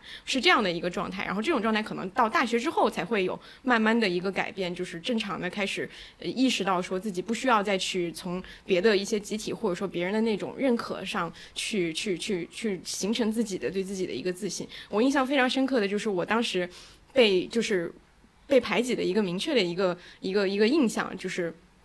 那个时间是是那个事情是我跟另外一个同学，我们在一个啊、就是以前我们那地方很小嘛，参加一个婚宴，然后在那个酒席上，然后其实是他跟一个一个一个等于说是一个大人一个长辈说了一句什么话，但是他去跟我们当时的那个班长是个女生，就等于说他有点像女生这部这边的一个就是头啊头领头，然后去跟他说是我说的，就是那个话是关于那个班长的，嗯就好像是班长的妈妈还是他的一个什么亲戚什么之类，可能就是类似于说漏嘴告了一状那种东西。然后那天是雅雅典奥运会开幕式，然后大家都在那儿看看那个开幕式，突然我接到一个电话，就是班长质问我说你为什么在那个场合说那个话，然后我就非常的莫名其妙，就是那个场景对我来说就印象很深，就是你被你被莫名其妙的指责了，然后那之后你的那个反应，因为当时我觉得被霸凌一个很很重要的一个点啊，就是你不会跟家老师说，你也、嗯你跟家长说也没有意义，就家长解决方式是去找老师，嗯老师的解决方式是批评同学，就是你还是站在一个你没有办法跟他们沟通的一个环境里，然后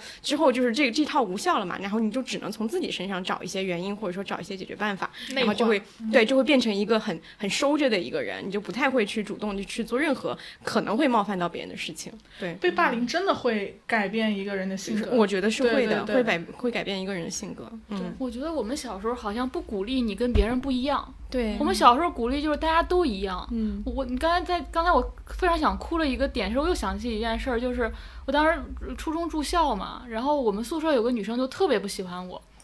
因为我就是那种回宿舍会立马，比如当时还要得打水打热水，我就会比如两分钟立马呃来就是迅速跑回，然后就回去继续做题啊什么的，就是一直然后也不参与他们的什么卧谈会啊，或者大家有时候去打水会去。非常非常慢的走过去，然后打完水可能还买点零食啊、聊聊天儿什么，我都不参与这些进程。然后那个女生就我我现在我也能理解她，因为她就是被卷到了，就是这个人一直在这样做，然后我好像这样做我就不合适，我就不努力，就证明我不努力一样。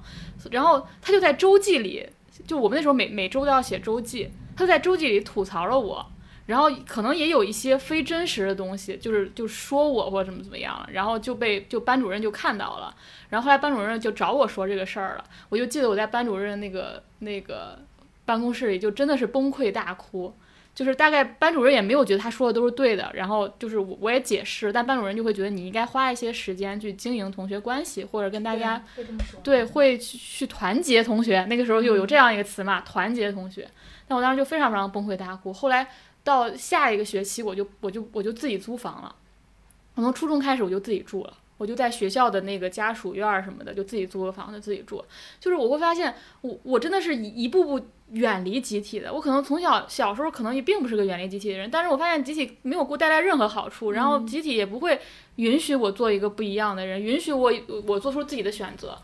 我那会儿我的选择就是我就是想好好学习，不行吗？就是我也不想卷谁，但是我就是想好好学习。很我共就我就觉得那个专注很很，我现在也觉，我现在也没有觉得那个时候我是什么应试教育被毒害了或者怎么就是样。喜欢。我觉得嗯就是进入了一种心流状、心流状态，我每天就是非常沉浸于。像老人一样 在 做志像了王老师，不是王老师刚才说那像老趴的人啊内容嘛，就像老人一样兢兢兢业业的，然后非常专注的做自己的事儿。我我没有觉得我是被应试教育毒害或怎嗯么样的，是嗯有是有很多小孩儿都是这样，就有的比如说家长不给报辅导班，辅导班小孩儿自己主动要求报的，其实就有很多那样的人，嗯他对学习就是有那种需求。嗯、但确实就像阿康说的，我觉得当时的管理模式就是要求统一管理方便，嗯就是这因为我觉得唯一的原因就是这样。所以他不允许我觉得你当时有那篇周记非常非常的伤害我，因为他当时好像说，我就跟班里那个最差的男，就跟班里那个最捣乱的男同学一样，在他心目中的印象就我们两个人是一样的。嗯，因为你哦们都是最异类的异类，是吗？可能是他他他当时就他当时可能没有意识到这一点嗯对，啊但他是这样表达的，我当时就。天呐，我都觉得哇，我那样努力，然后我最后换得对别人的印象就是我和那个最差、最捣乱、嗯最不服从班集体的人是一样的。嗯所以那个可能是那句话特别特别刺痛我，我当时就真的在那个办公室里就是崩溃到就是其他班的老师都不知道发生了什么，就是嗯看着你那种。嗯所以我觉得后，我觉得这个事情可能导致我就是一个讨厌集体的人。我觉得集体和群众是这个世界上最可怕的力量，最最可怕，完全可以摧毁一个人。嗯，就我现在证明确实是这样的，被认证是历史也证明是这嗯样。历史也证明，真的，真的就是阿康，他是因为成绩太好，然后所谓卷到别人了，然后被被被被孤立什么的。我谈恋爱碍着谁的事儿了？我我我我真的不知道。我被写绝交信嘛，就是在初一的时候，就突然有一个有一个女生也是一直不喜欢我，然后她就开始鼓动我，我我本来的朋友给我写绝交信，然后我当时也不知道发生什么了。后来，而且她她她让她哥在下呃放学之后堵我，嗯。就说你以后不要再这么张扬了。然后我说我哪儿张扬了？过的是那种剧本 哎，对对对，是大姐那大的种你知道吗？张学校一里白面电影哦，学校里面那种女生，对然后对对然后，然后他就反正说我，他说他就是看不惯我。我说为什么看不就他就跟好多人说他看不惯我，也不知道为什么。然后他就说那个谁谁谁说我名字嘛，他说那个谁谁谁谈恋爱，他还一次谈两个。我跟你讲，我们然后小张他就走走出校门，一堆小弟说大嫂，这种人你知道吗？就我就不知道，你说我谈恋爱也没有恋爱那个，也没有人给恋爱打分，就我碍着他什么事儿了？就是他就让人给我写绝交信， 然后我觉得是我我的猜测啊，我觉得会是一种，比如说你你嗯你很做有到吸了引力，对你好像占用了那个资源其一实样，也是一种内卷，就是呃，对就是那种就卷到是别人了。比如说占这这用别人有的这有十个男生，我可能都能对他散发魅力，但现在你被你抢走很多，我的竞争力是不是被对，我的竞争力就被削弱了呀？嗯或者有一种，我觉得还有一种就是我们小时候好像对女生对女生之间也有一种恶恶意，意就是嗯你更受欢很明迎，显的嗯你更有魅力，或者你对更漂亮啊，或者怎么没有，样我？只是不想学习，也没有多有魅力。贼但搞是笑。但但我是觉得被男生喜欢是一种嗯证明魅力的，是的就小孩儿那会儿理解嘛。对对对，我他们还觉得会编这瞎话。这个就是在于你在青春期，尤其是青春期这个阶段，你对跟你不一样的人其实是有对不同的情绪的。对对对有的你是觉得你你很羡慕他，但是这种羡慕也有可能会转化为一对种恨恶意意嗯或者说是什么，因为你你就是对自己很不确信，然后尤其是这个人又成为你的一个、嗯你你想要成为成为不了，或者说是别人想要你成为你也成为不了的一个人的时嗯候，他就会成为一个明显的一个竞争对手，有点那种感觉。这个东西嗯在青春期会特别明显。青春期真的有很多莫名其妙的恶意。对对对，嗯我现在想起那种东西，我都觉得很可怕。就是嗯我觉得小孩儿就是应该成为，就是青春期变成一个温柔的人，这点是特别重要。对不然你真的不知道你给你的同学 造成对，了因为尤其我们这一代，可能是父母跟我们的那个沟通不是那么的，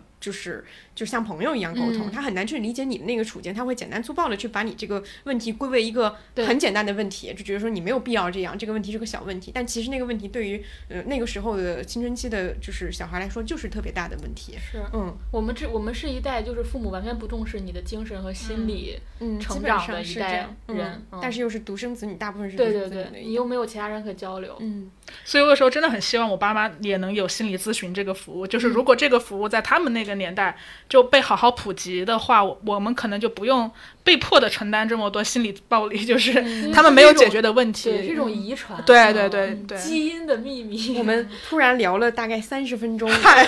过去的。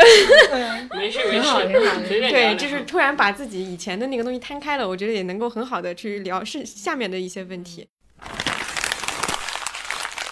就是像刚刚说的这些，我觉得我们都是，因为我们各自都是很不同的人。就比如说有一个例子，就是你们有觉得在座各位谁会让你觉得你很想成为那样的人，或者说他有一个东西是你绝对做不到的，就是这种东西会有吗？我我我每天都想成为智智，嗯就是我他崇拜在座各位所有人。 你怎么显得我情商很低？ 就是你在这搞关系，没有我知道为什么四十个人都选你了，没有人选不 我。是，我不会打，我就是你我，选我我我也从我从小就崇拜那种酷女孩，谈了恋爱，我说哇，她好厉害呀、哎我也是她酷嗯女孩，然后我也崇拜成成绩好的，我说她成绩好好，想跟她坐在一旁，她肯定会接我作业抄。然后这个人，这个人就算了，然后 王老师也是，王老师感觉就是那种走在路上会突然投篮的那种男生，就是也不太注意到你，但是绝对对你也没 有什么恶意。为什么突然投篮？空气篮球啊，男生的一个标准。准，就抠一下抠一下，你知道吗？ 感觉他就像非这种常开心人，的会投。对对对，会捡棍子，对，捡棍子，捡一堆就捡一堆，不知道为什么，然后在路上踢踢踢踢罐子什么什么的，感觉你就是这种男生，就是你可能不在看毕业照的时候说这人是谁呀、嗯，是这种男生，挺好的，重点是漂亮的人就没得说。嗯 我现在有一种我们好像突然穿越到小时候的对感对觉。对对，太茶会了，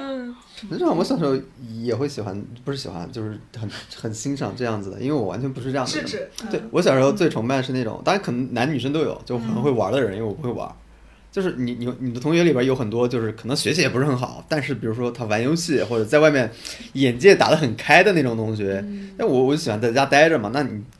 这种生活类的经验或者玩的经验，你相比他们就会很差。嗯，所以小时候有段时间是很不自信的，就是不自信的原因并不是学习成绩不好或者被霸凌什么，很莫名其妙的，就是就是其实我小时候所有人都在夸你，但你反而不自信，你不因为你自己觉得那个是更厉害的东西，就会玩儿这件事儿是，比如说游戏打得更好。但我不会觉得学习这件好是是让我建立自信的，所以我就是我其实到现在我都觉得没有那么多自信，就是因为我觉得自己不够会玩儿，就嗯不会比如说把所有人就是没不擅长，比如一群人出来，我把这这群人都能照顾的很开心，就那种能力一个人其实是性嗯缺乏的。对，所以这种其实长时间以来就没有建立这种自信，但我见到这种人我就觉得挺了不起的，就可能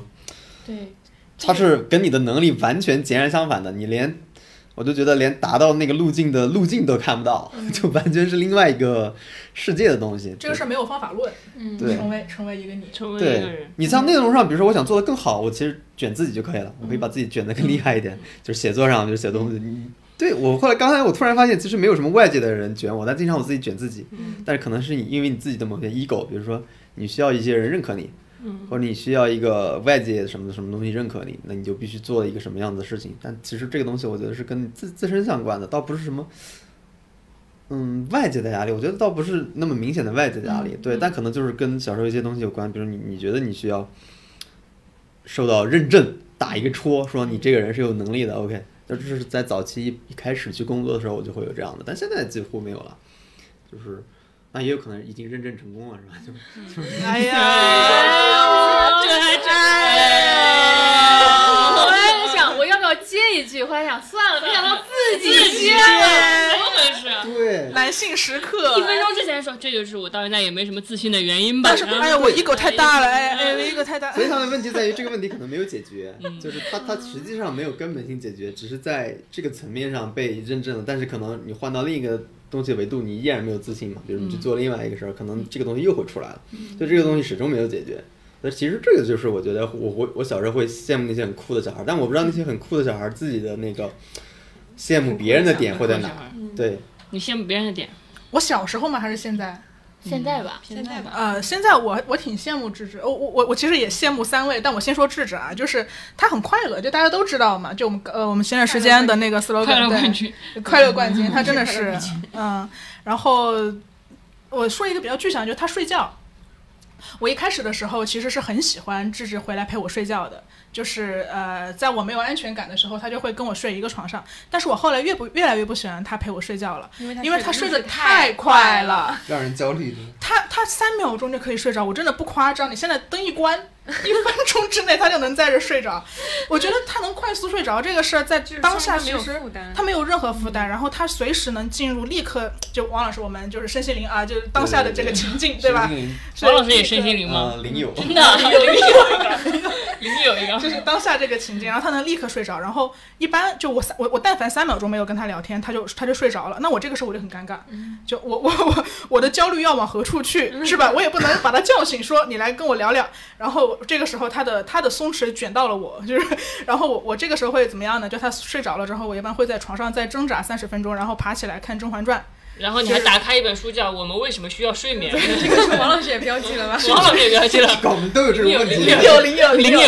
对，就他的松弛会让我觉得。觉得我好像我应该，或者其实我羡慕的不是快乐，因为快乐似乎还是更一个更更明确的东西。我羡慕的是一种持之以恒的平静。嗯，他是非常平静的人，他他你就是一个平静的人，所以而且平静也是像王老师刚刚所说的，是一个没有方法论的事情。你不可能看一个公众号啊，现在就是比如说黄志忠是吧，来开开一个好好说话，好好教你如何平静，方法论干货 A B C，没有路径，嗯，它非常天然，而且没有没有方法论。主要他很难通过思考、学习，对你惯用的这套东对西，其实对这些东西是无效的，对这时你就很尴尬，是就吧？很尴尬你只能求教身心灵或者什么佛教，嗯对是吧？就是对宗教或者一些所谓开悟的东西，所以我们才从一开始才要去看什么觉知、觉察，什么对活在当下。那你去研究这些，显然你没有办法达到这个东西嘛，你只能通过思考这个东西，你就很缓慢的一点点推进，很缓慢可能遇到一什么破事儿，立马就破了。你前面学了一年，一点用都没有，来一个破事儿，那些东西全部都回来了。就这个东西，其实呃我觉得就是特别困难的，所以我就就是神奇嘛，我一直觉得这些人很神奇嘛。说你神奇，你神奇你也宝贝是这样的吗？我没有那么快入睡，你睡觉我我没有那么快嗯入，我真的没有。对，你们入睡但你也没有失眠问题，对吧？有时偶尔会有，嗯，但是没有说很严重的说那种很是嗯很。你多久可以入睡啊？我是主要是因为玩手机，嗯哦就是第二天不想上班，所以 会这样对。但是没有过明显的会有睡眠问题的那个时间，嗯，我羡慕就是心理消耗特别小的人，嗯然嗯这是因为我做任何事情 对都会心理心理消耗特别大，我会想特别多，我会有特别多别人根本不会想的那些 丰富的心理层次。我特别想把这部分减低，这部分如果小的话，我觉得我会能量大多一起点来，对对对大对起来。对我我觉得嗯我很多你是能一量个都电量比较低的人，就因为我的电量都花在这个部分，是就内花在耗内对耗的部我都分是自己跟自己搁那儿已经心理活动，可能恨不得已经耗、耗掉了百分之六十的电，最后我呈现出来就百分之四十，但其实我我可以把那百分之六十也也对外呢，对可能我就会变成一个不一样的人了。嗯对，然后别人其实并不知道你已经消耗了百分之六十了，对他们对可能觉得你还挺奇怪的，为什么这个对人对一我上来有就点把只有不百热分之情四，十，对，我有我点冷漠，可能对，我经常有时候，比如说给有时候给采访对象发微信，我都会想好多好多好多，我就会想啊，他不理我怎么办？他对如果更改了行程怎么办？他如果后天了怎么样？后明天了会怎么样？我会想一百种方案，然后每一种都想好啊，好安全了，好然后发就出发去嗯出。去嗯最后发现对方是非常的那个问题化解非常的容易，就是我可能想了两个小时发这个事儿，但可能我两分钟这个事儿很快就解决了。嗯就是我我生活当中就是每天都是这样的，我嗯都这个例子就简直是最微不足道的一个例子之一，因为每天都在发生这样的事情。我连选一个外卖我都会很纠结，我我我选什么我今天可能会快乐一点呢？我怎么怎么样？反正我每天都、这个不是选择困难症啊，这就是内耗而已、嗯啊。嗯就是我我我最羡慕别人的是这个品质，就是嗯快乐啊什么之类的，对我已经已经那个是太高层次的了。嗯我能先解决这个问题就很好。嗯但我觉得这个问题的根源呢，可能就跟我们上一趴聊的，可能就有点关系吧。嗯，你害怕在大群说话吗？不害怕，嗯，但我不屑于。他 会看他在大群后的啊他在大大群说话都是忍不住，就是啊忍不住一定要说点儿什么那种感觉。啊有就是那点嗯种你们听不懂就算了那种说一下。不太喜欢在大学，因为我觉得超过三个人的集体，我对内心不把它认为集体，就是不是我的那个安全的那种小环境的感觉了，就是嗯，微信群啊，嗯，我在微信，我在工作微信群说完话，有时候会要去厕所静一静。哦，对，就是，但是有有，当然也不是所有每每每次在群里说话都要静一 静啊，就是可能发完一个比较重要的东西交付出去，然后你可能需要 boss 来拍板，或者是或者是完全陌生的群，你要你必须要说这句话，然后我就会发完之后赶紧去厕所，然后然后我会赶紧把那个消息框清空，就左滑，然后假装我没有说过这句话。嗯哦对对，所以我有很多经常找不到消息， 就是因为我清空太多次。对那我有一个很类似的，就假如我要跟一个比较亲密的人，或者是我比较重要的人，我给他说了一个我觉得也很重要的话，有可能是危险的，有可能是亲密的，有可能是冒犯的等等。我发现这个话之后，我我比如我赶紧发完之后，我我我可以我可以一夜都不敢看手机，嗯真的，我第二天才会看，甚至第二天我都不敢看，我会有这种状嗯态。很像，我发完这种信息一般就把手机翻过来。嗯 我也 是，都会都会有吧，这个因为都你会害有怕，你嗯害怕去面对那个事儿嘛，因为那个东西你不可控，你不知道会引发一个什么样的东西，你又不想面对一个比较坏的结果，可能然后你就会这样，想一夜，然后就进入到我刚才说那个想一百种方案的那个阶段，嗯但其实是可能第二天一看啊，啥也没发生。对，嗯是这样的。我有一个，因为这个问题特别逗的是，我们前期在对这个就是所谓问题框架的时候，这个问题其实是别人的快乐会不会让你觉得焦虑？嗯我觉得刚刚小张说的那个就是可能是回答了这个嗯这个类似的这种。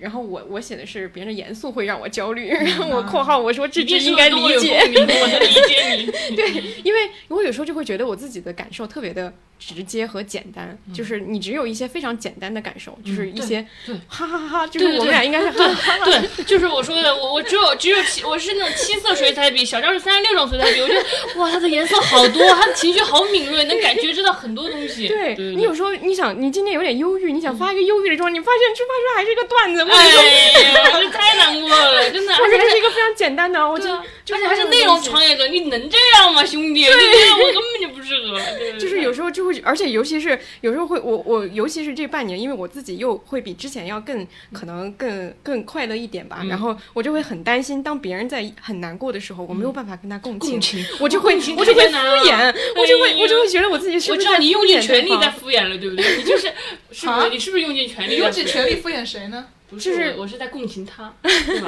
你说，你继续说。家庭矛盾又出来了。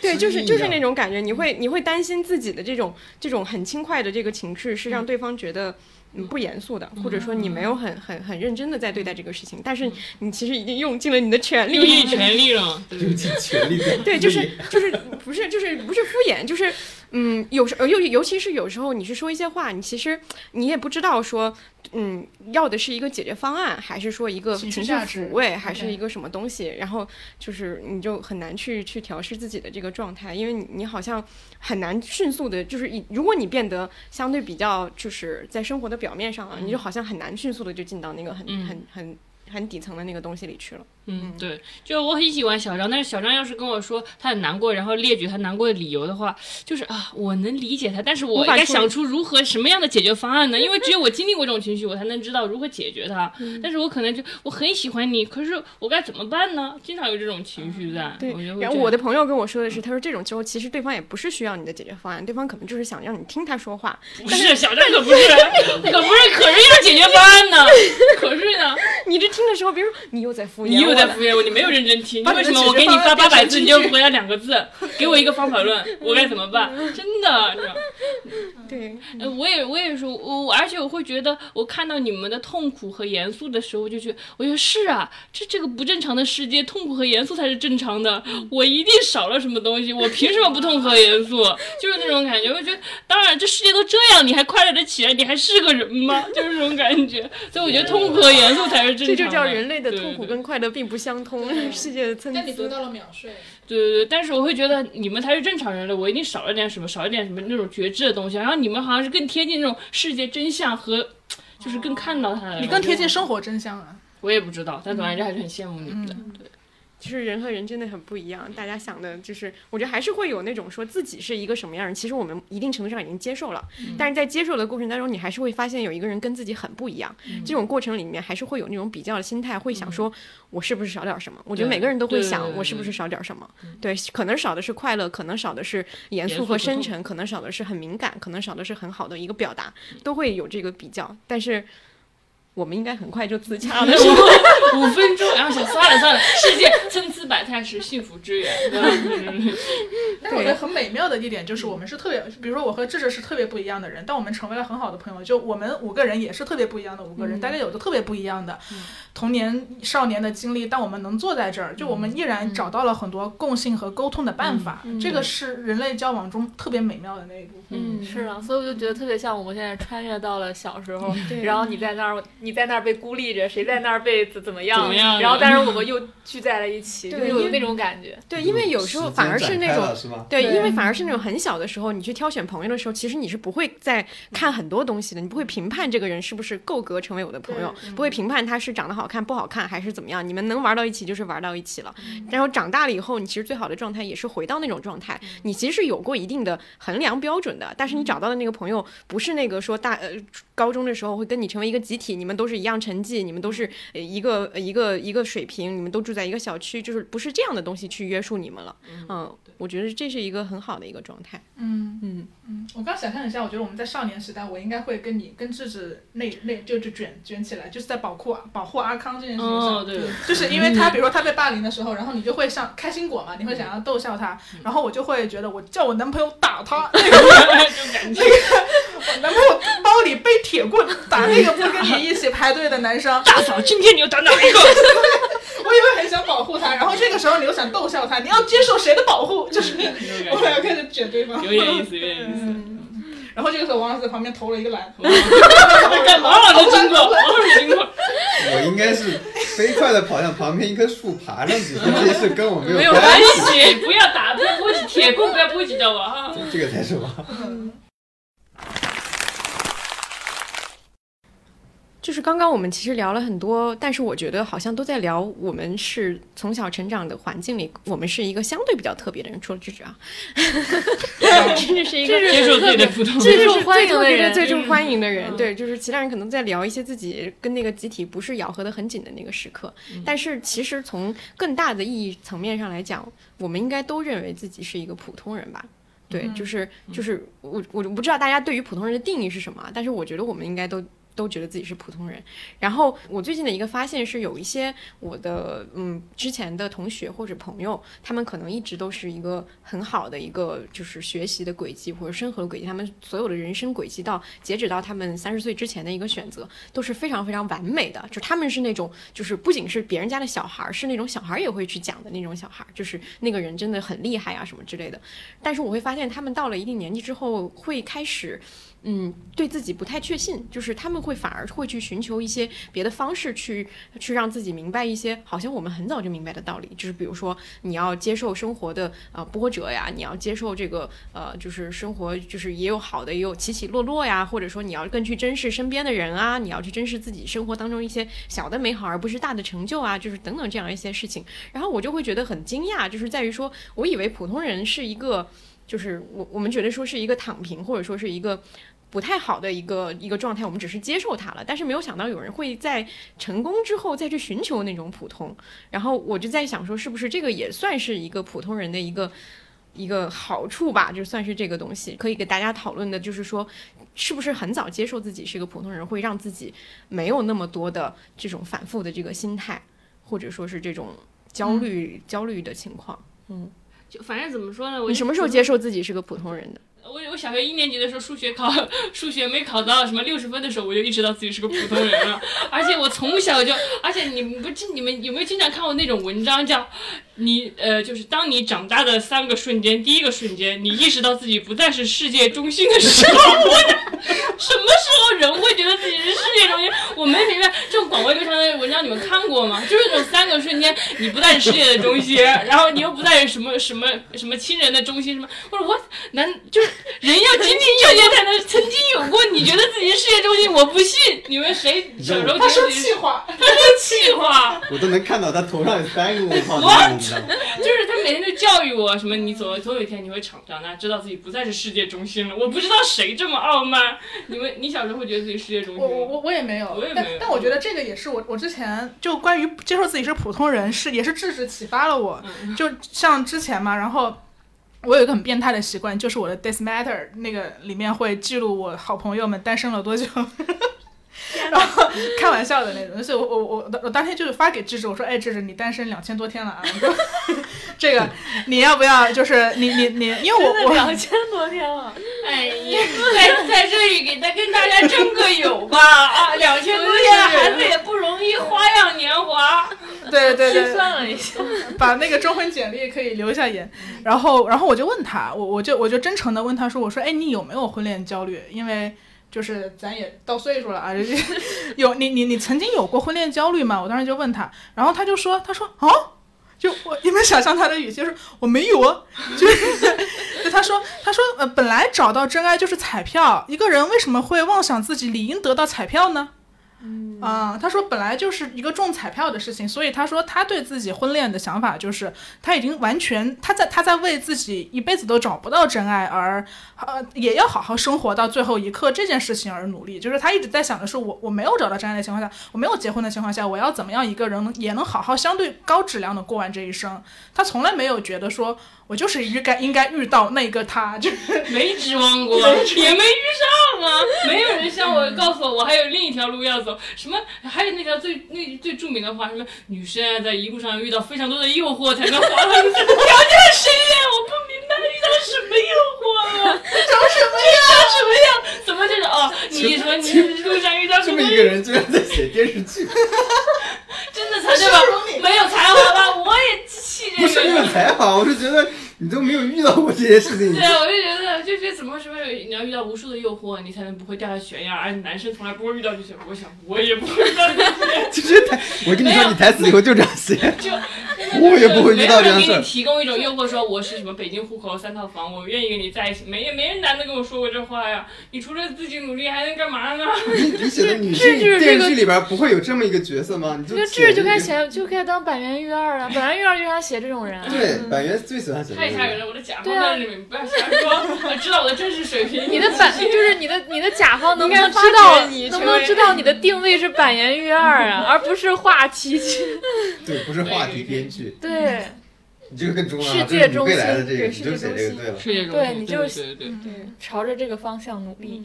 我小时候有觉得我是世界中心，但不是那个的世界中心，对其实是楚门的。我小时候老想象，就是这个这这个世界就是楚门的世界，就是一堆人在配合演戏， 然后我是那个、啊那个角色，就是世界都是被设置的，都是被导演的。我小时候有很长一段时间认为世界是这个样子，就世这界么上给你安全感吗？我不知道为什么会有这样，我觉得可能是我自己的小剧场，嗯自己给自己想象是这样，然后我就会去，我在想，哦，是不是我已经发现，但他们都并不知道我发现了。我我小时候经常会有这种小剧场，甚至我就觉得，比如说美国其实是不存在，是是被设计和我二他这个伯二伯也是这么认为的。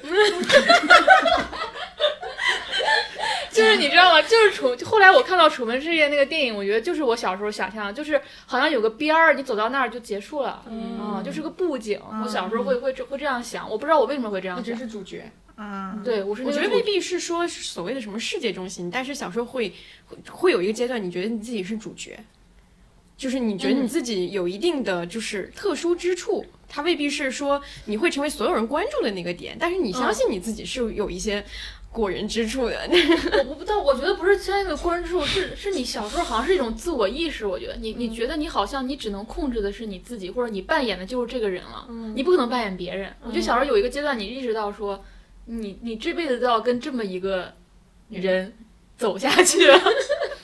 嗯 就是你无法成为别人，就是你只能控制他的肢体或者怎么样了。然后周围的一切好像是不知道是真的还是假的，但是他你就是在这样一个时空里，我不知道怎么表达，就有一种嗯亦幻亦真，有一种外部的世界有可能是虚幻的，但是你的灵魂就是在这儿。嗯我到现在有时候还会有这种他感觉。小时候好早熟啊，哦你才应该当编剧，你小你时候写什么记 者？小时候就身心灵了。嗯，灵性你。小时候看《还珠格格》吗？看，你会把自己带入我到告诉谁？我告诉你，相信吗？我嗯昨天晚上看那集《还珠格格》，啊，我我我已经 N 年没看过，我昨天晚上不知道为什么我突然我想看看就是说为了今天的问题准备的。我觉得可能是因为你们俩，可能觉得明天要见他们了，想就可能可能你们俩在我心目中形象就像小小燕燕子子那种感 觉。我昨天晚上我就想，我假如说我我现在再去看，会是什么感觉呢？我就我就回去看了两 集，什么感觉呢哇？哦什么感觉？就是里面小燕子说了一一 句话，我看我随便挑了一集啊，十五集，就是好像是。呃，那个永琪就一定要改造小燕子，让她嗯去什么背背唐诗什么，然后小燕子就说：“超讨厌。你如果非要把我变成另外一个人，你为什么不去直接找另外一个人？”对啊我，觉得，我觉得，嗯，对我 小觉燕得嗯子，小燕子还是不错的。嗯，跟今天很吻合，突然有这样一个 时刻，就为什么会问他看不看就他们俩还是很格格气就跟他哦，因为我想知道，就是大家会，比如说你你你在看一个一些经典剧集的时候，会把会不自会己带带入到是谁对哦，比如说，哦嗯会我发现就是制止他看所有的剧，他都会精准的找到那个中年男人角色，然后带入他。看哎《甄嬛 传》，大强他带入皇上看甄嬛传》你们不会带入皇 上吗？很少有人就是大家都带入自卑的安陵容是吧？或者女主大女主呃那个什么甄嬛本人，但智的就是，哎呀，我要是有这么多女人在身，这碗水我可怎么办？他真真诚的发愁这个问题，愁死了愁愁死了，嗯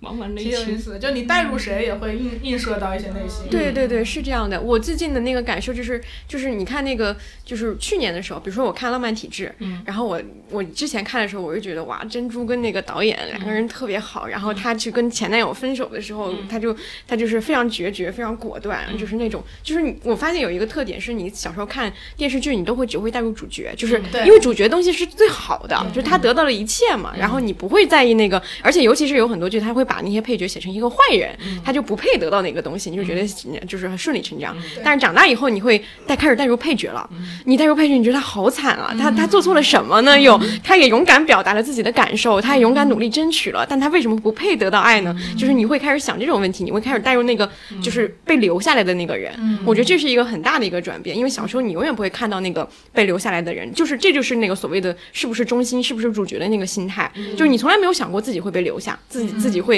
不被人爱，不被人重视。对，但是长大以后，你开始嗯接受了，或者说你就开始为那为那种样的角色感到难过了。嗯，这这是一个也是这也是很多长大之后，就是大家会看到现在微博上很多之前小时候看的童年老剧的主要角色，我们对他的看法变了。对就你突然发现嗯何书桓这人 有点问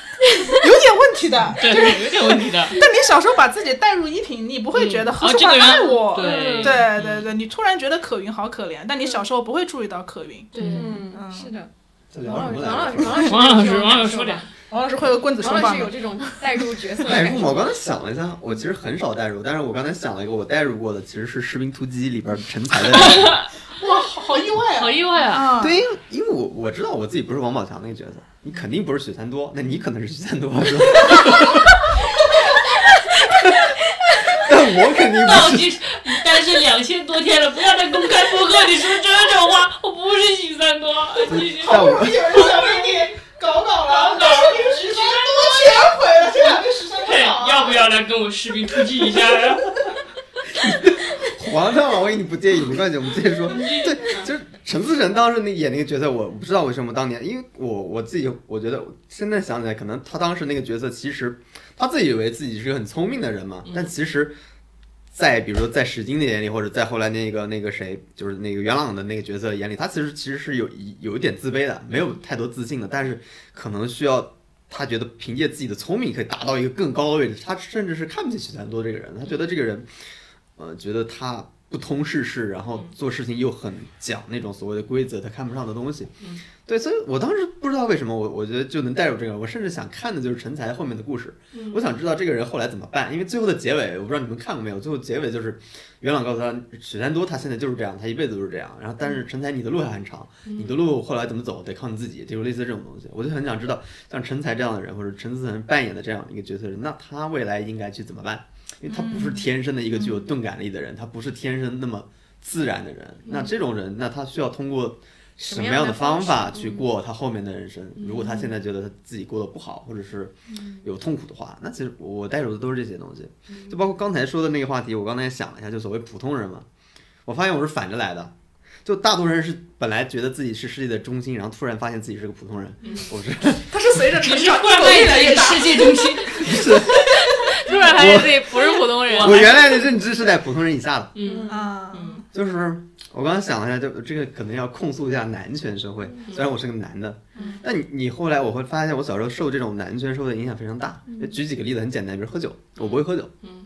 那我作为男的，你不会喝酒的一个问题就是你在酒桌上基本上是没有表现余地的。那在比如我们那个时候上大学或者高中的时候，如果这个东西没有，其实你的男性特质是被去掉很多的。就基本上你不管别人有没有说，就不是说你去参加一个饭桌饭局嘛，你说你不喝酒，那肯定有更多的人。就首先那些表情，我从小看到大，就男的女的，所有人的表情都是一样的，就那种这个人很扫兴嗯，就这种表情我从小到大我就见到，就是非常扫兴这个人。就我嗯是在集体里被认为是扫兴的人，这件事情还蛮打击。对，尤其你是个男嗯的，对然后你不管以什么理由去不喝不喝这件事儿，那都会导致这样的结果。那其实你就会，你要么就就勉为其难喝点，但总之你是勉为其难，这种东西已经没法摆脱了。就你不会像一个真正喜欢喝酒的人一样，你就觉得很畅快嘛嗯。那在男性社会里面，这一个男性特质就是其实是是一个很大的压力嘛，就是你会觉得哦，我可以，我可能在这方面，嗯、也就不是一个正普通的男性，是这个我是这么理解的。就包括我小时候，其实有些特质我，我觉得我小时候会比较敏感，我我能清晰的感觉到我比一般的人敏感，但是我们那个时代好像你把一个男性定义为敏感是很可耻的一件事情，嗯就觉得男性特质其实不应该有敏感、温柔，包括我们之前聊过的什么细致这些特质，其实不是你特质，可能是勇勇敢、坚强，什么那个。或者开放之类，或者很嗯很会玩儿这种特质，这个是我当时的认知。所以我当时我觉得，我那个时候的认知一直都是，我觉得比普通人还要低。就嗯我绝对不会把自己当成中心的，因为我觉得一个普通人就就简单的，当然不光是喝酒这个例子，啊，只是举个例子，就是你连喝酒这一关都没有没有达到，你根本就不是一个合格的普通男性。嗯所以就，但是这两年反而我会觉得。我在往就是普女通性，，我觉得我是崛起，你觉得自己哦是嗯一个具有女性特质的男性，我觉得还可以高，级其人实类其实我觉得还可以，但嗯是这个可以就到了普通人的可以。你在一个群体里边过得还可以，没有人管你这件事，我对我来说已经很好了。嗯对，当然我觉得它是一个反向的走，就就就我觉得现在过得还不错。嗯对啊，就是王王老师刚刚讲那个特别抚慰我，因为他是属于，首先我觉得男权社会对男性气质的这个要求也对男生有伤害啊。我我第一次直直接的听到一个、一个男性这样完整的叙述，所以觉得还是我们要反男权。对，然后然后我觉得就我跟他很共情的一点，他是被要求可能说有力量感或者勇敢这些词汇，但我我从小被要求外向，被要求开朗。然后我我我以为全世界的人都是开朗的人，这个东西让我非常的有压力。就小时候，我现在还记得一个经典场景，就是我我们家又很爱家族聚会，你知道吗？就很烦。然后在一个很多人的家族聚会上，好像是我二舅的什么呃叉叉岁生日吧，然后就有一个环节是需要上去送花。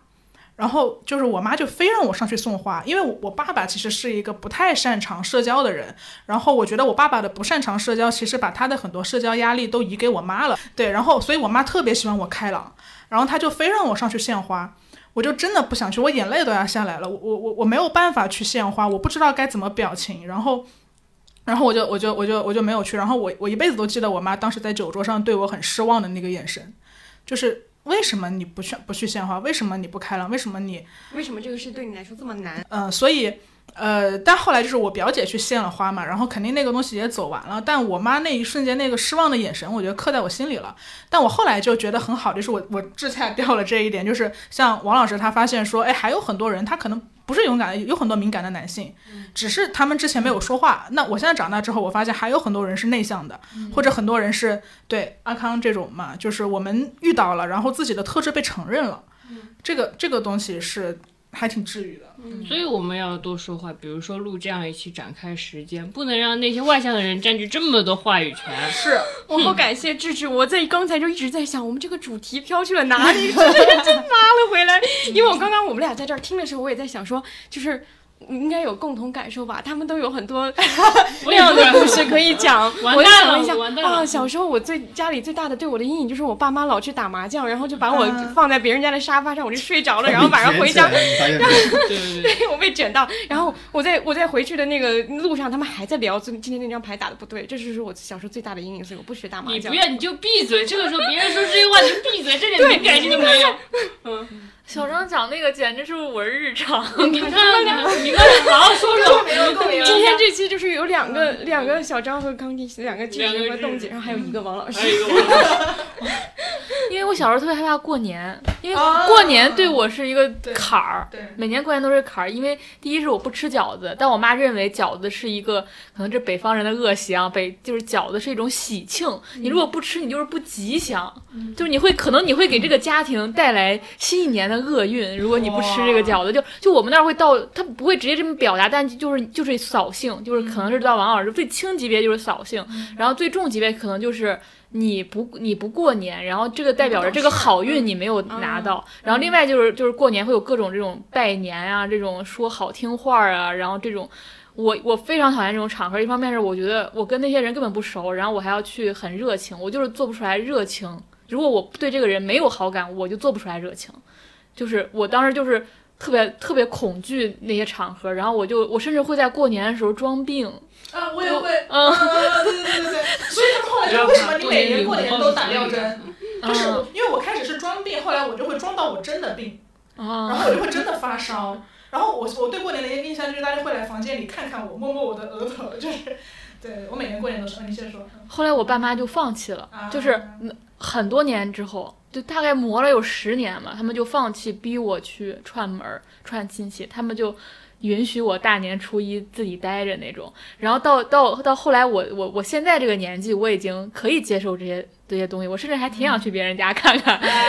想了解一下别人，就可能带着那种好记者的好奇心吧，就是我挺想知道别人现在生活怎么样了，很久没见的那些很很远的亲戚怎么样，我我甚至想去了，但我爸妈已经默认我不去了，你知道吗？我爸妈现在过年会自动把我丢在家里，啊，对，会有一会有这种，所以你刚才讲那个我特别共鸣，嗯因为这种场合就简直是，然后我爸也会觉得，我我爸曾经还对对在另一个家里，就是我们去他们家里做客的时候，他对那个家的父亲就说，我们家小孩就不像你们家小孩怎么怎么就是那样之类，那个也很，但当然我没有在我当面，但是我却听到了，就那一刻我也就跟你一样，就跟你妈妈当时说你一样，就是很非常非常难过，但我没留下什么阴影，但你那一刻你觉得。你爸爸居然觉得你你你不如其他人，不如其他小孩，成绩那么好，只是因为你对啊不愿意说、说更多话，他就会觉得你不好。嗯，而且成绩好这件事从来没有得到我们家里人的什么肯定，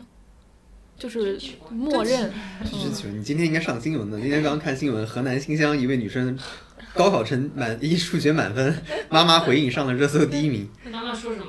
妈妈说我们预估到她的数学是满分，那个热搜的意思大概就是妈妈凡尔赛了吧？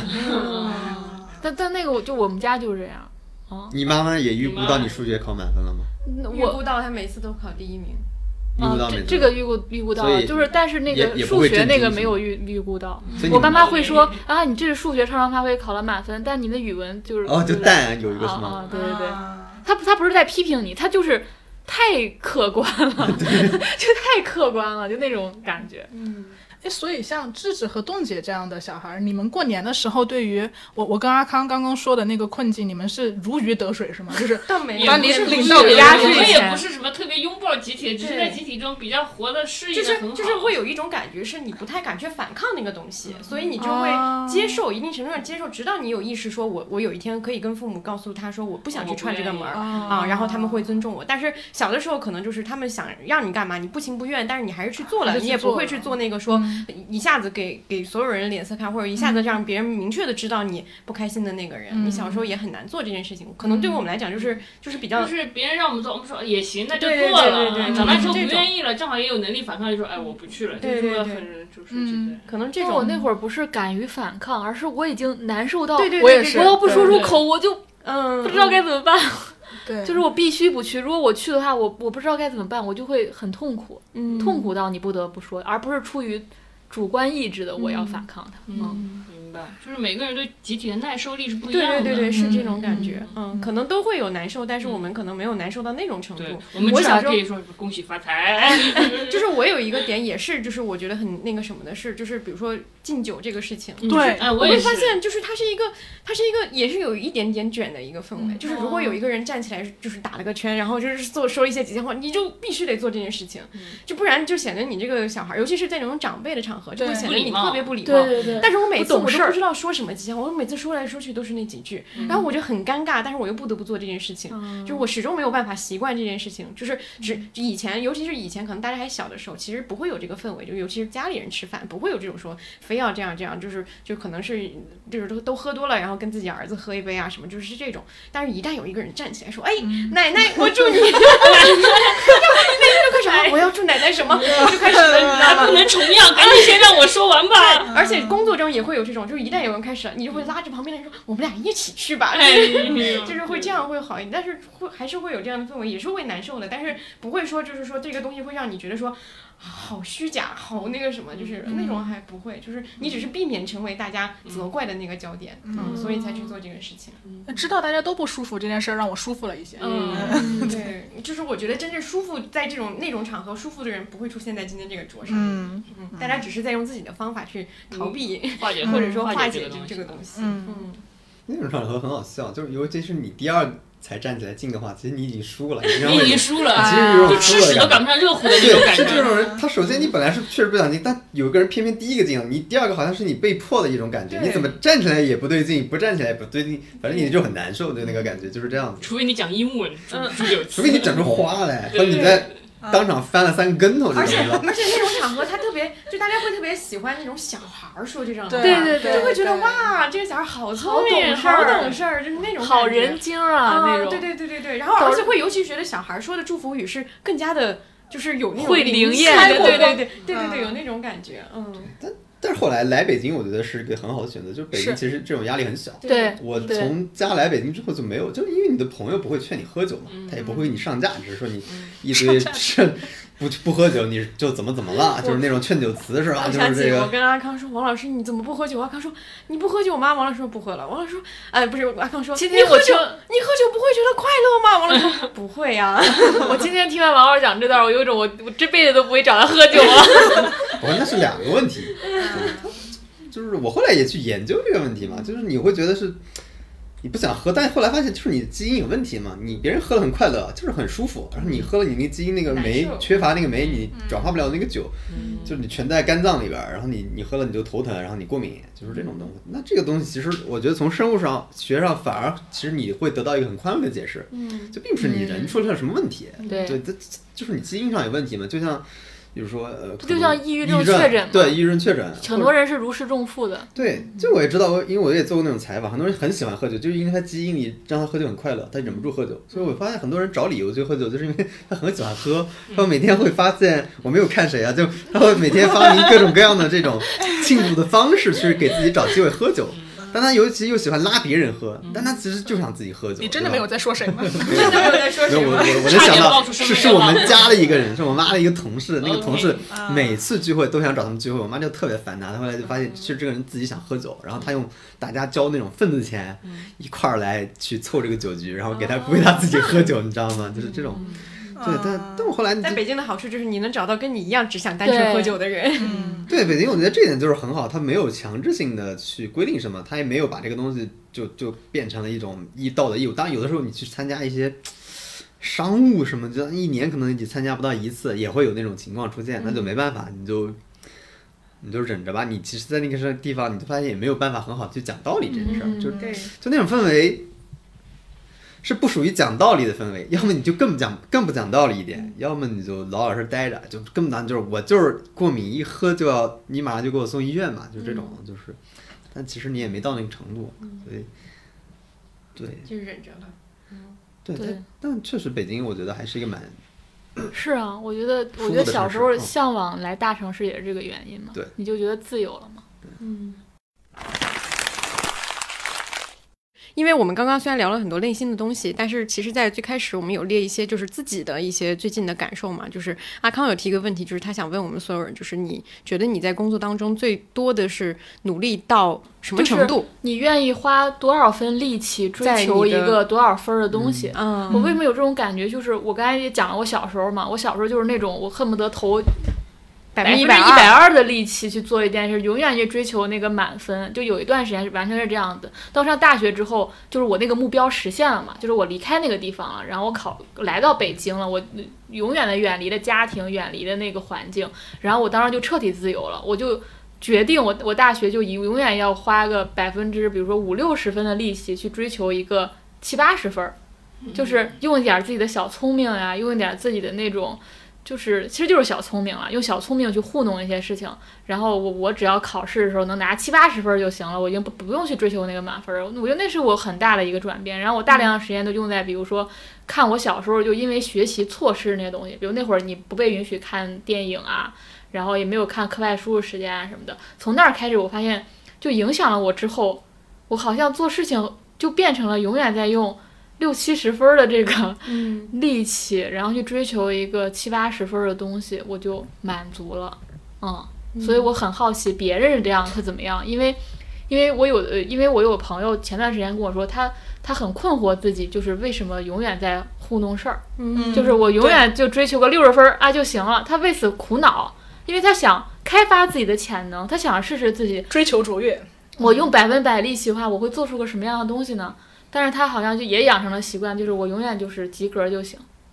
嗯，他会有这样的苦恼，然后我就才发现哦，原来大家可能会用不同的力气对嗯在追求不同的分数，对，嗯嗯，啊，就追求分数只是一个比方啊，虚并化不是的说东我们是达多少分儿，但会有一个标准在那儿嘛。我觉得我有点像阿康说的那个朋友，就是他不管怎么样都只能达到那个东西。嗯就是你刚问我我现在有几分的时候，我其实一直都觉得有一种状态，可能是自从我就是高三之后，就是你密集的必须不得不做那件事情之后，其实你就达到一个你好像不管怎么样，你没有办法把自己压榨到百分之百的状态。嗯就是我总会留百分之二十是给别的东西的，就是你总会有一个瞬间，就是你你沉浸在里面，然后突然你你你一旦抽离出来，你好像又会稍微把自己这个节奏就已经放缓了，你没有办法再持续性的长时间的把自己投入百分之百了，你总有一些东西去分散你的注意力，然后这个东西结果可能它可能最最好的结果就是你投入百分之八十，有一个八十，但最多可能就是基本都是六十七十这样也，我觉得也能接受了，就是是是这样的一个状态。而且有一个点是在于，可能我们做的事情都是我们自己感兴趣的事情，所以你很难去衡量那个东西它是不是在逼迫你，因为有的东西你做的这个过程里面你自己就是开心的，你自己就是投入的，这种投入你你很难去衡量它是八十还是九十还是七十，就是你有一段时间一定是这样的一个时间，可是你又能很快的把自己从这种这种时间里面可能去做一些别的事情啊，或者说你自己有自己的生活，我觉得现在是这样的一个状态。嗯就我我我大概是花二三十分的努力做到一个五六十分的东西吧，嗯就是说、就是我还因为这件事情我印象很深刻，就是有被我的毕业论文导师训了，嗯他没有训过我在在在他门下那几年，但他最后一次毕业论文的时候他训了我了，因为。当时交一个论文嘛，可能也跟智智聊过，嗯就是就是他呃，我交完之后也是赶工嘛，就写剧本和论文都是赶工，然后赶到最后可能三四天出来一个东西，我觉得那个东西也是不错的。然后他拿到之后，他就跟我说，他说他说你不能再这样了，你不能再用你的小聪明小聪明和所谓的、哦对所谓的才情啊，嗯所谓的才情来糊弄事儿了糊弄。事儿他说嗯学术不是这回事儿。嗯他说你你你不能用你所谓的语感 或者是嗯那种小聪明的东西，人家人家扎扎实实做了两嗯年，看了两年的书，做了两年的调研或者是田野调查，然后人家最后浓缩出来。但你你你这个东西，你是你是用一些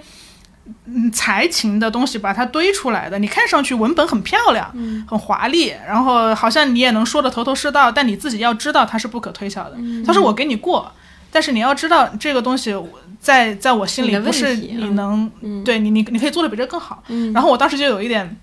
就是棒喝，就是我嗯以为，就你当当你在使用看不出来对直接穿了是是对，是当你在使用小聪明的时候，你以为他看不出来，或者你以为那个评价体系给了你可能嗯七八十分，你觉得嗯可以了，但你不知道他给了另一个做实地调研非常认真的同学，他给了九十分，嗯但他给你八十五分，你觉得你最后落出来好像只有五分的差距，嗯但这五分非常重要，嗯这五分是人家看透了你之后对决定我给你减五分，是的，我有一个跟小张这个很像，就是我从小都有一个特点，就是我考试永远都会有一个特别马虎的一个错误，就是我从来都考不到一百分的点，不是因为我那个题不会做，是因为我永远都会马虎，就是不知道为什么这个问题一直伴随我到工作，就是我在做一件事情，我可能很很认真，但是我总会出一个特别低级的错误，就是我觉我觉得那个就是我的上限，就是不知道为什么，就是也有可能是我就是考试的时候我就是不想检查，我就是不愿意一道题一道题的检查，我没有那个耐心，也有可能就是你就是就是不知道不知道怎么回事儿啊，就是反正会一定会有一个让我后来觉得说，哎，我怎么会犯这么低级错误的一个事情？但是我觉得这个就是就是所谓的就是经常会有人，就老师小时候老师也会说啊，你很聪明，但是你就是不认真，不够扎实不够扎实，对对，就是老会评价这个点，但是就是也自洽了，就是也接受 对，但是这个确实是会会成为一个一个限制，嗯，王老师，对我跟阿康应该是反过来，他是小时候很努力，对吧？我小时候就是倒是跟这个小张很像，就小小时候很很聪小聪明嘛，你基本上五六成的功力就完糊弄那些事儿就很简单嘛。就我印象很深，因为我发现我们家里人其实是最了解的。我妈说我这辈子只有努力过一次，就是初二分班的时候，分什么重点班，她觉得好像是我人生中第一次碰到需要一个竞争去的东西，然后我把那个事情看得很重，好像我就努力了一下。他说你这辈子再也没有努力过， 我后来想一下，确实有道理。但后来工作的时候，我就觉得有个很奇怪的事儿，我为什么之前说工作的时候有有一阵子把自己卷起来了，就不知道是在那个呃第一份工作那个环境里边儿，还是所有人都是那样，就是大家追求卓越的方式，就是你你的下一篇稿子要比你的上一篇的稿子写得更好。就大家一直在那个逻辑里边去去去折折腾自己，就是你写过一篇之后，你第二篇一定要比那个有明显的成长，而且这个成长可能不见是外面的评价，是你自己知道你你要比那个东西。就那个时候卷了我很长时间，因为嗯特导大家其实也知道，就是不在于你的这个写作才能的问题，很多时候取决于你的素材、你的主、你的你的题目够不够好，才能最终决定一个成果嘛。但是那个时候其实就把很多精力放在这个写作上去卷自己，就是就卷得很痛苦，就是你就难以想象到那种所谓。编剧肯定知道，就自我就没有敌人嘛，不像我们在大厂做，你要做大厂做产品，你知道有个竞争对手，你把他干趴就完了。写作这个事儿，你干谁呢？你就干自 己啊，就你也没找人，没办法去折腾别人，你只能跟自己折腾。所以那个事儿是极为痛苦的一件事儿。我觉得那个时候，我觉得对工作我至少有八到九成吧，说不上十成，因为我在采访阶段又很懈怠， 就是就是对我的写作方面，但就是一个巨大的问题嘛，就是就是这件事上。你就发现出现了一个巨大的鸿沟在前面，因为采访的问题是因为你不想跟人打交道，但是我插一句啊，你在采访的时候很懈怠，但你是一个特稿记者，那你在写啥呢？你在我手写我心吗？不是就是你也没有信誉就就是这样靠说，靠把用写作的才华来对弥补弥补你材料的不足材料的不哦足，正常的所谓的跟热我写论文一样。热情的特稿记者，是因为你只要有二十个采访机会，你一定要把二十个全部抓住。嗯，我就是你要不就是采访，谢谢你太好了，我 不采访，今天就来待着，是那种你知道吧？就我们这种行业里面有一个记者，就是那种打电话被拒绝了，特别开心，你知道吗？就有这种记者，我就是这种记者，就是你你下次你去。想约一个外围采访对象，当然不是主要采访的，主要采访对象才拒绝你就没戏了嘛。但是有那种外围的，就是你可有可不有，可能能给你文章加五分的这种，啊然后他就用写作的然后才华他就去弥拒补绝你了，你还特可以开心，你就不用去采访他。但一般正常人，你就要使劲说服他嘛，嗯说你你必须要接受采访，为什么？哎呀，三四五六，我我就一般都不说，他只要拒绝我，我就拒绝了。然后你会发现这种东西是有问题的。我后来也嗯发现了，就你在给自己制造痛苦，因为这个对行业的逻辑不是这样子的。对，它的逻辑是前半部分你要花更多的时间，后半部分你要花更少的时间。对，但是我后来发现，那前半部分这些事儿对我来说没有太大吸引力啊。当然，我其实挺挺愿意采访的，但是就是以这种事为一个动力去做，好像我我当时、就是你卖出很难，但是如果你做了，你又会享受。对，就你知道这个东西有很大价值，但永远的，不管你做了多少稿子，你你获得了多少评价，到最后你永远卖出去不就很困难？畏难情绪有。对你打电话约约人，这就是约采访对象。我之前也跟很多呃同事也好、前辈也好聊过，我发现这这件事非常正常，非常多的人有打电话恐惧症，就是非常资深的记者。你记者真的是，哦就是大、会选择文字工作的人，可能都会有一点点害怕跟人打交道，但你们的工作又，而且是第一步，就非得要去跟人打交道。对，这就是一个非常荒诞的局面。就是其实你的工作想做好，你是需要就是采访很多人的，然后人也需要你写得好，但是很多大部分人或者是他都是有偏科的，就你。有你要么这个在人际交往上会更好一点，就是我见过那样的记者，他可能最后就去那个行业工作了，就是他是金融领域的记者，他可能就去那个公司当公关了。这种就是他的沟通能力特别好，但他写作能力可能不是很强。但是很多写作能力强的人呢，嗯、但他又不愿意跟人打交道，嗯所以这种比较常见，就最后大家可能就不写了，或者去做个别的事儿，或者去当编辑，是吧？因为编辑不用去联系他嘛。但也有，就你见过那种对于这个事业他是真正认可的，但是他的采访写作做的都特别扎实。我有些前同事就这样，就你就很佩服，就是什么点都会扑，什么新闻就去一个山沟子里边儿，然后就很偏远的地方去做那种稿子，你都不明白那些东西有什么意义，你就觉得。对，就这个时候你会发现，确实是，就是大家对这个事情的想法是不一样的。就是虽然在做同一个工作，然后你们是在同一个地方工作，就当同事当了很久，你能发现这些人是用一个时辰的努力在做这些事儿的。后来我们也聊过，就是有的人就觉得这就是份工作嘛。这种人呢，他有个特点就是他反而做这些工作会容易做得很久，嗯，就是他不因会为它被不会一次性的被消耗掉。对，它不会那么快的消耗掉。嗯就是你你一次性过度追求极极致，有可能就烧完了，或者遇到一些巨大的问题面前，你就会，嗯，尝试尝感受到那种巨大的痛苦和挫折，嗯反而就是说我以六分的嗯情绪去做这个工作，反而有可能做我做的很久，但这个又有一个很好有意思的现象，就是你做这个工作做的很久，你可能做做的很好，就是你不用做的最好，你只要比市面上大部分的好就就是可谁以了笑到最后谁就对赢了。嗯这 就是一个积累和一个所谓用才华去怎么样的一个区别。这就回到最开始，就是东姐问，就是你你所在的行业那个卷的时刻，我当时就觉得，我当时就说，我说那个这个行业不被鼓励，就是你要有耐性的、持久的嗯做下去。对就这个行业在这个行业里不被不被鼓励，而是你像一个流一个星流一样星一样炸开的那个瞬间是被鼓励，但是那个东西炸开之后，有很多人就就就消失了或者怎么样，然后那种勤勤恳恳的在那儿 做事儿的人，就好像是被认为是平庸的，嗯。对，但我觉得确实跟制度有关系。以前我觉得，呃，媒体行业还是有这种培养制度的，就是编辑会在一个岗位上待二三十年，这样子慢慢有那种体制，然后年轻记者慢慢从跑突发新闻到写长一点的行业报道，再到写去写特稿，它是有一个渐进的过程的。但现在基本上就是你嗯很多毕业生一毕业就要去写特稿，就是他也很明确知道这个东西能带来什么，就是那种一夜暴富的感觉的那种东西。所以嗯一夜暴富，一回事儿嘛，一夜流量，一夜暴富，这跟电视剧啊，其实所有的行业都变成了这种所谓以流量为基础的这么一个行业，就是你只能说所有行业的规则都被这个以流量为核心的这种规则卷进去了嘛，嗯对，所以它就会变成这样。嗯，刚才王老师说的，我有我有两个感受，但这两个感受跟这个具体行业已经没关系了啊。就是一个他说就是给人打电话这个困扰，我现在已经没有了。我现在的困扰是你给别人打电话是你们初步认识嘛，到你们就是深入认识、深入聊天，它中间是有一个过程的，就是你们从你你第一次鼓起勇气和别人联系，到你们真的能交心这段路，我发现我非常的不耐心，我经常有一种。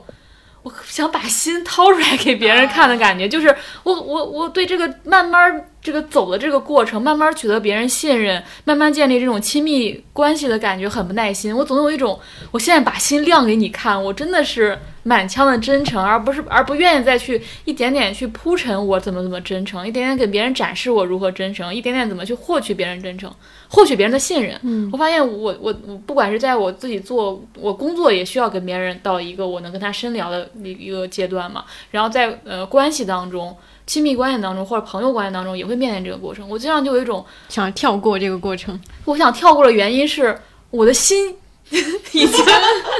我的心已经是那样子，但我还要去一点点展示给你。我对那个过程既不自信又很畏难，嗯但是我我很想告诉别人说我的我 其实我内心已经燃烧到那个程度了，嗯然后我能不能直接给你看呀？我直接证明给你看，我老有那种想要把心抛给别人看的这个你就是老冲动。老粉丝和新粉丝的区别，老粉就知道你这个发了那么多微博是吧？他知道你是个什么样的人，然后新粉丝就很麻烦，对我经常有有有这种从这零种开始这种感觉。另所外以就需要一些就是所谓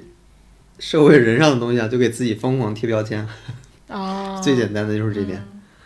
你说我是曾任什么什么职位，我的作品是什么什么，嗯用你的经历来证明。嗯对你这是最快的。就那这我个不你也喜欢这种感觉，是不喜欢，对没有人喜欢。但是如果你想以以一种最快的方式，就像你去面试一样，我曾经在某个著著名机构什么什么，我采访过谁某个大名大人物，这些人是有感知的，他们就很快会建立起一个。我不管在采访还是在工作中，还是在采访中，还是在朋友当中，我都希望他是就因为我，他跟我聊天儿，觉得哇，这个人真的是可以跟我聊的，我喜欢那个感觉。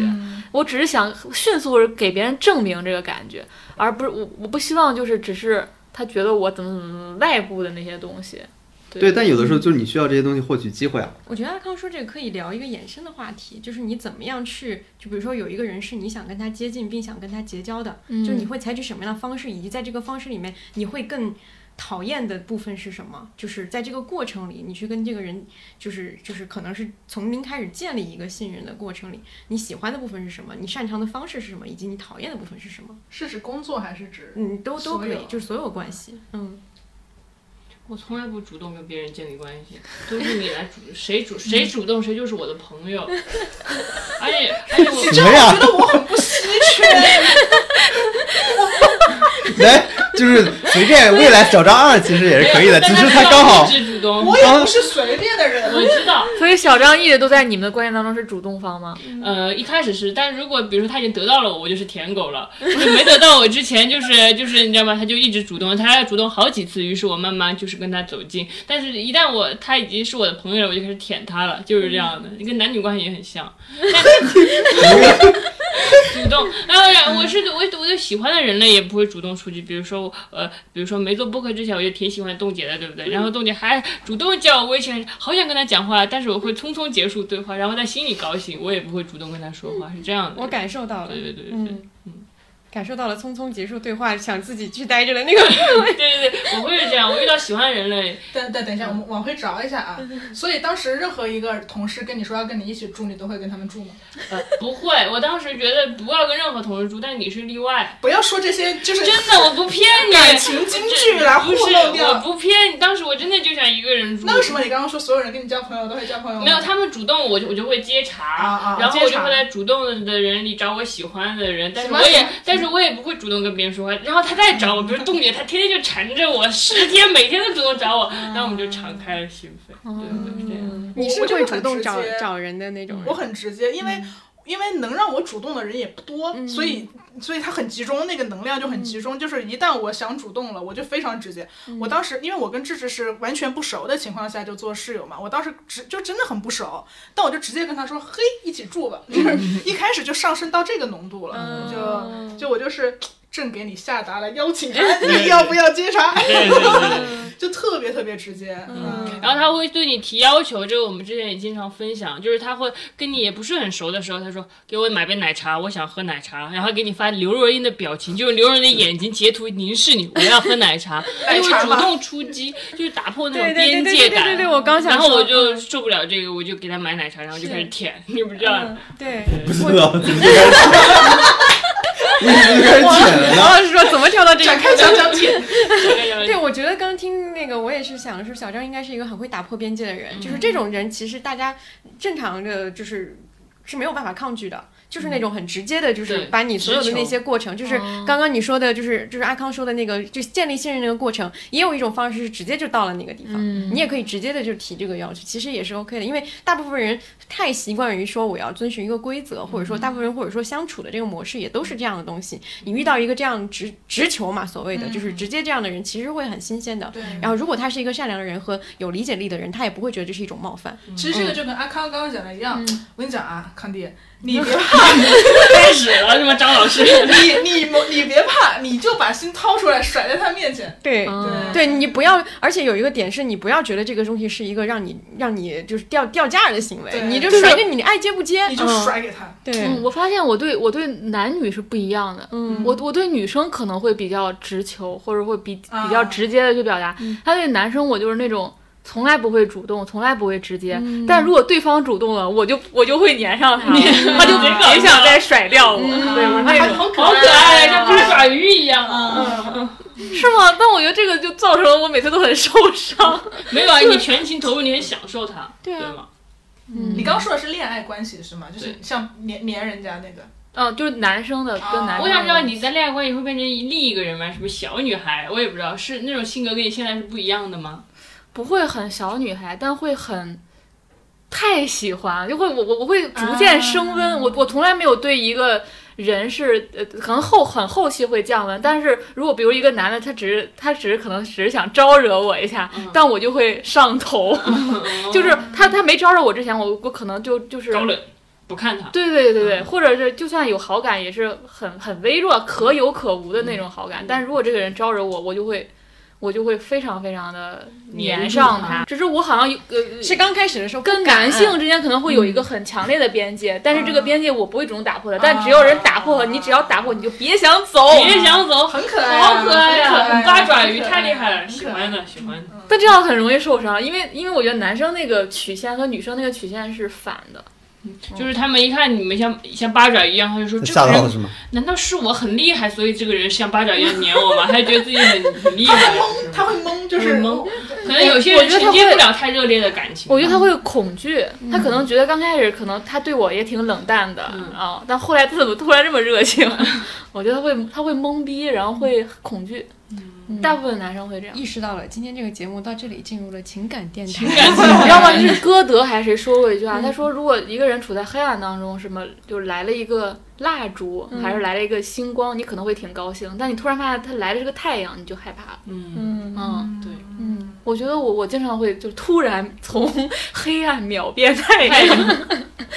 就一下刺瞎别人的眼睛了，可能对对对，哦，嗯又发现了人类的多样性，是吗？好神奇啊！而且是康迪这样的人，对更神奇了。但他这样才有杀伤力啊，对因我也为他觉得平时就是那种冷冷的嘛。对然呀、后他就是如果康迪这样的人对我像巴掌一样粘我，我操，天天我就梦了，巴掌一样，巴掌一样粘 我，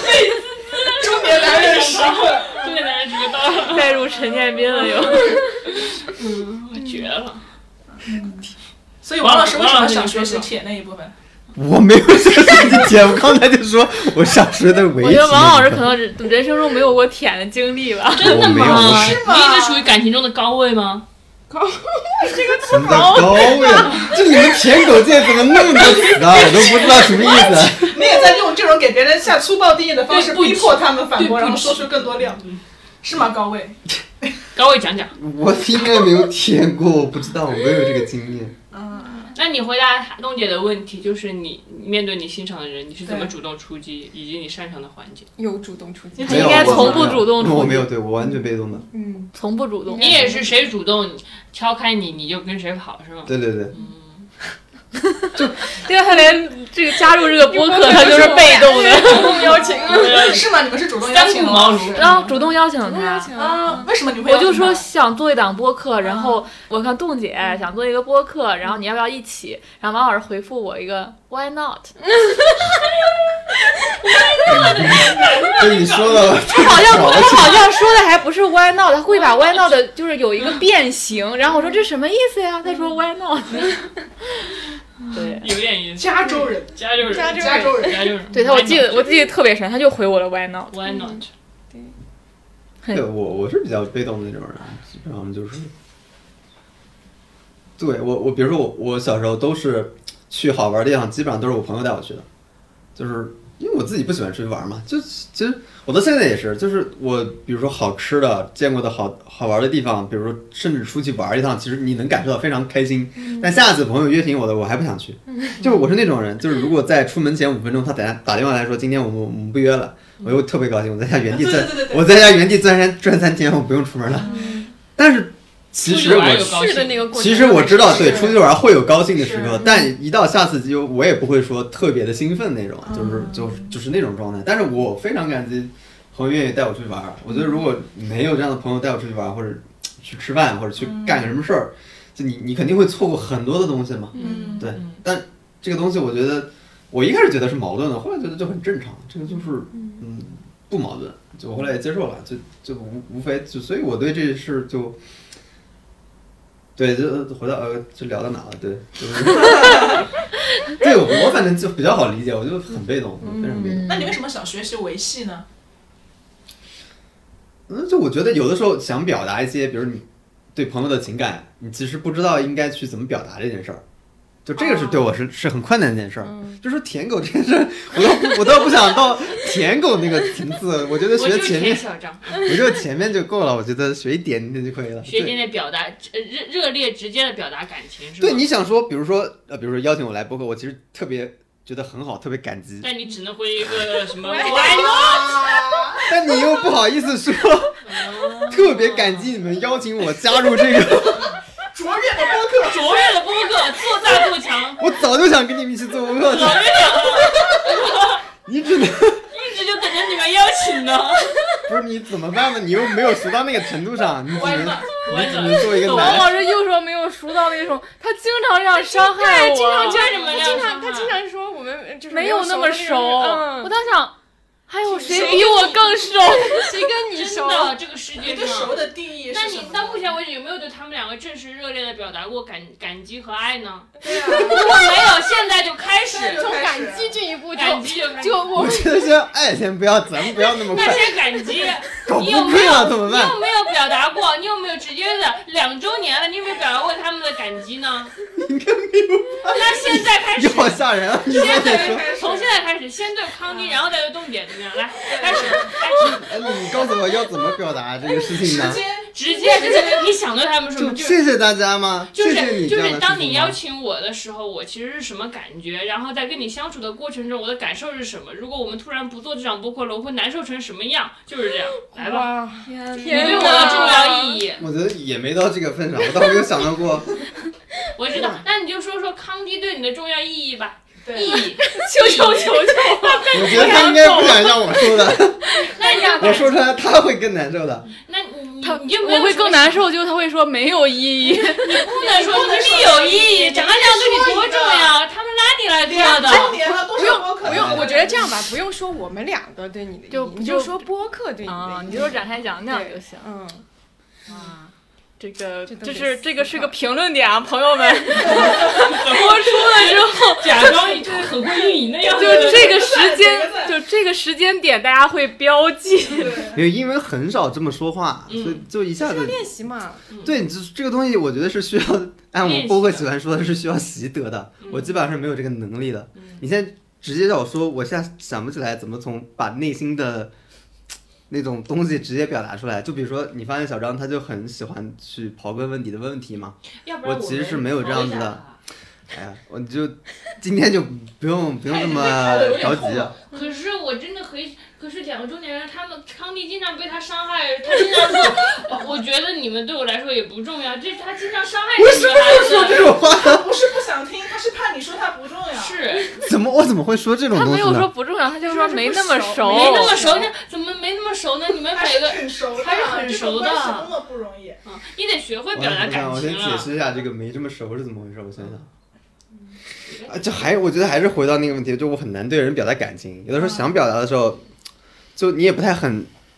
去去表达出来，然后你就得找个理由说你为什么不表达这件事，你就说没怎么熟或者怎么样，但其哦实并不是意义上说就是真的没我真的没那么熟，对，找那个我就有时借口候你不知道说什么，你要么就闭闭嘴，但有的时候闭嘴就就不太不太行。如果是微信上就什么不说可以，但是现场的话，你得一般来说得找一个什么，就是大家期待你你做一个事情，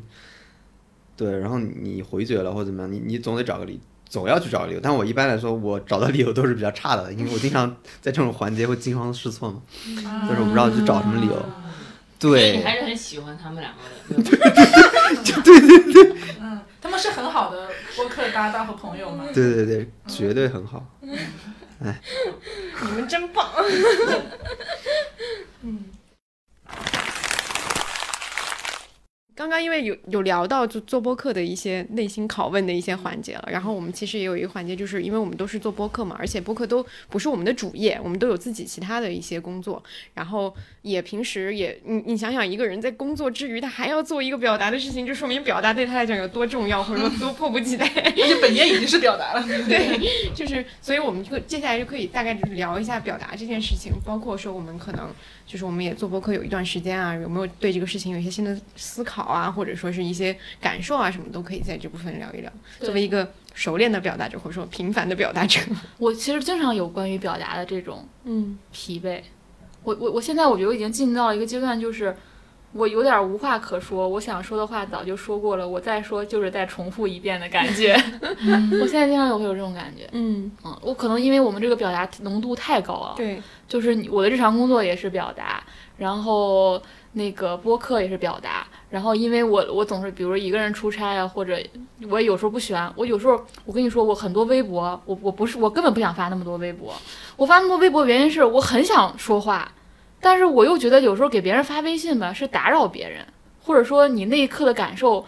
你跟一个人说，那个人万一没有回应你呢？他万一他在干别的事儿呢？他开始还原他的内耗过程。对对对，我就觉得我发微博，哎，那可能那么多人呢，嗯总有个人可能跟我有共鸣，可能会回应我两句吧，就可以迅速把我那个感受消嗯消嗯解掉，或者把我那个感受就把我那感受跟我共鸣了，或者等等，就是我我需要那个即刻的嗯满足。嗯但是我又觉得找就我觉得真的，我很多微博是我应该发在微信对话框里的，但我最后没发，嗯然后我可能犹豫了一下，我没发，然后我发到了微博里，嗯，对，所以这几个几重表达夹击下，我经常会有一种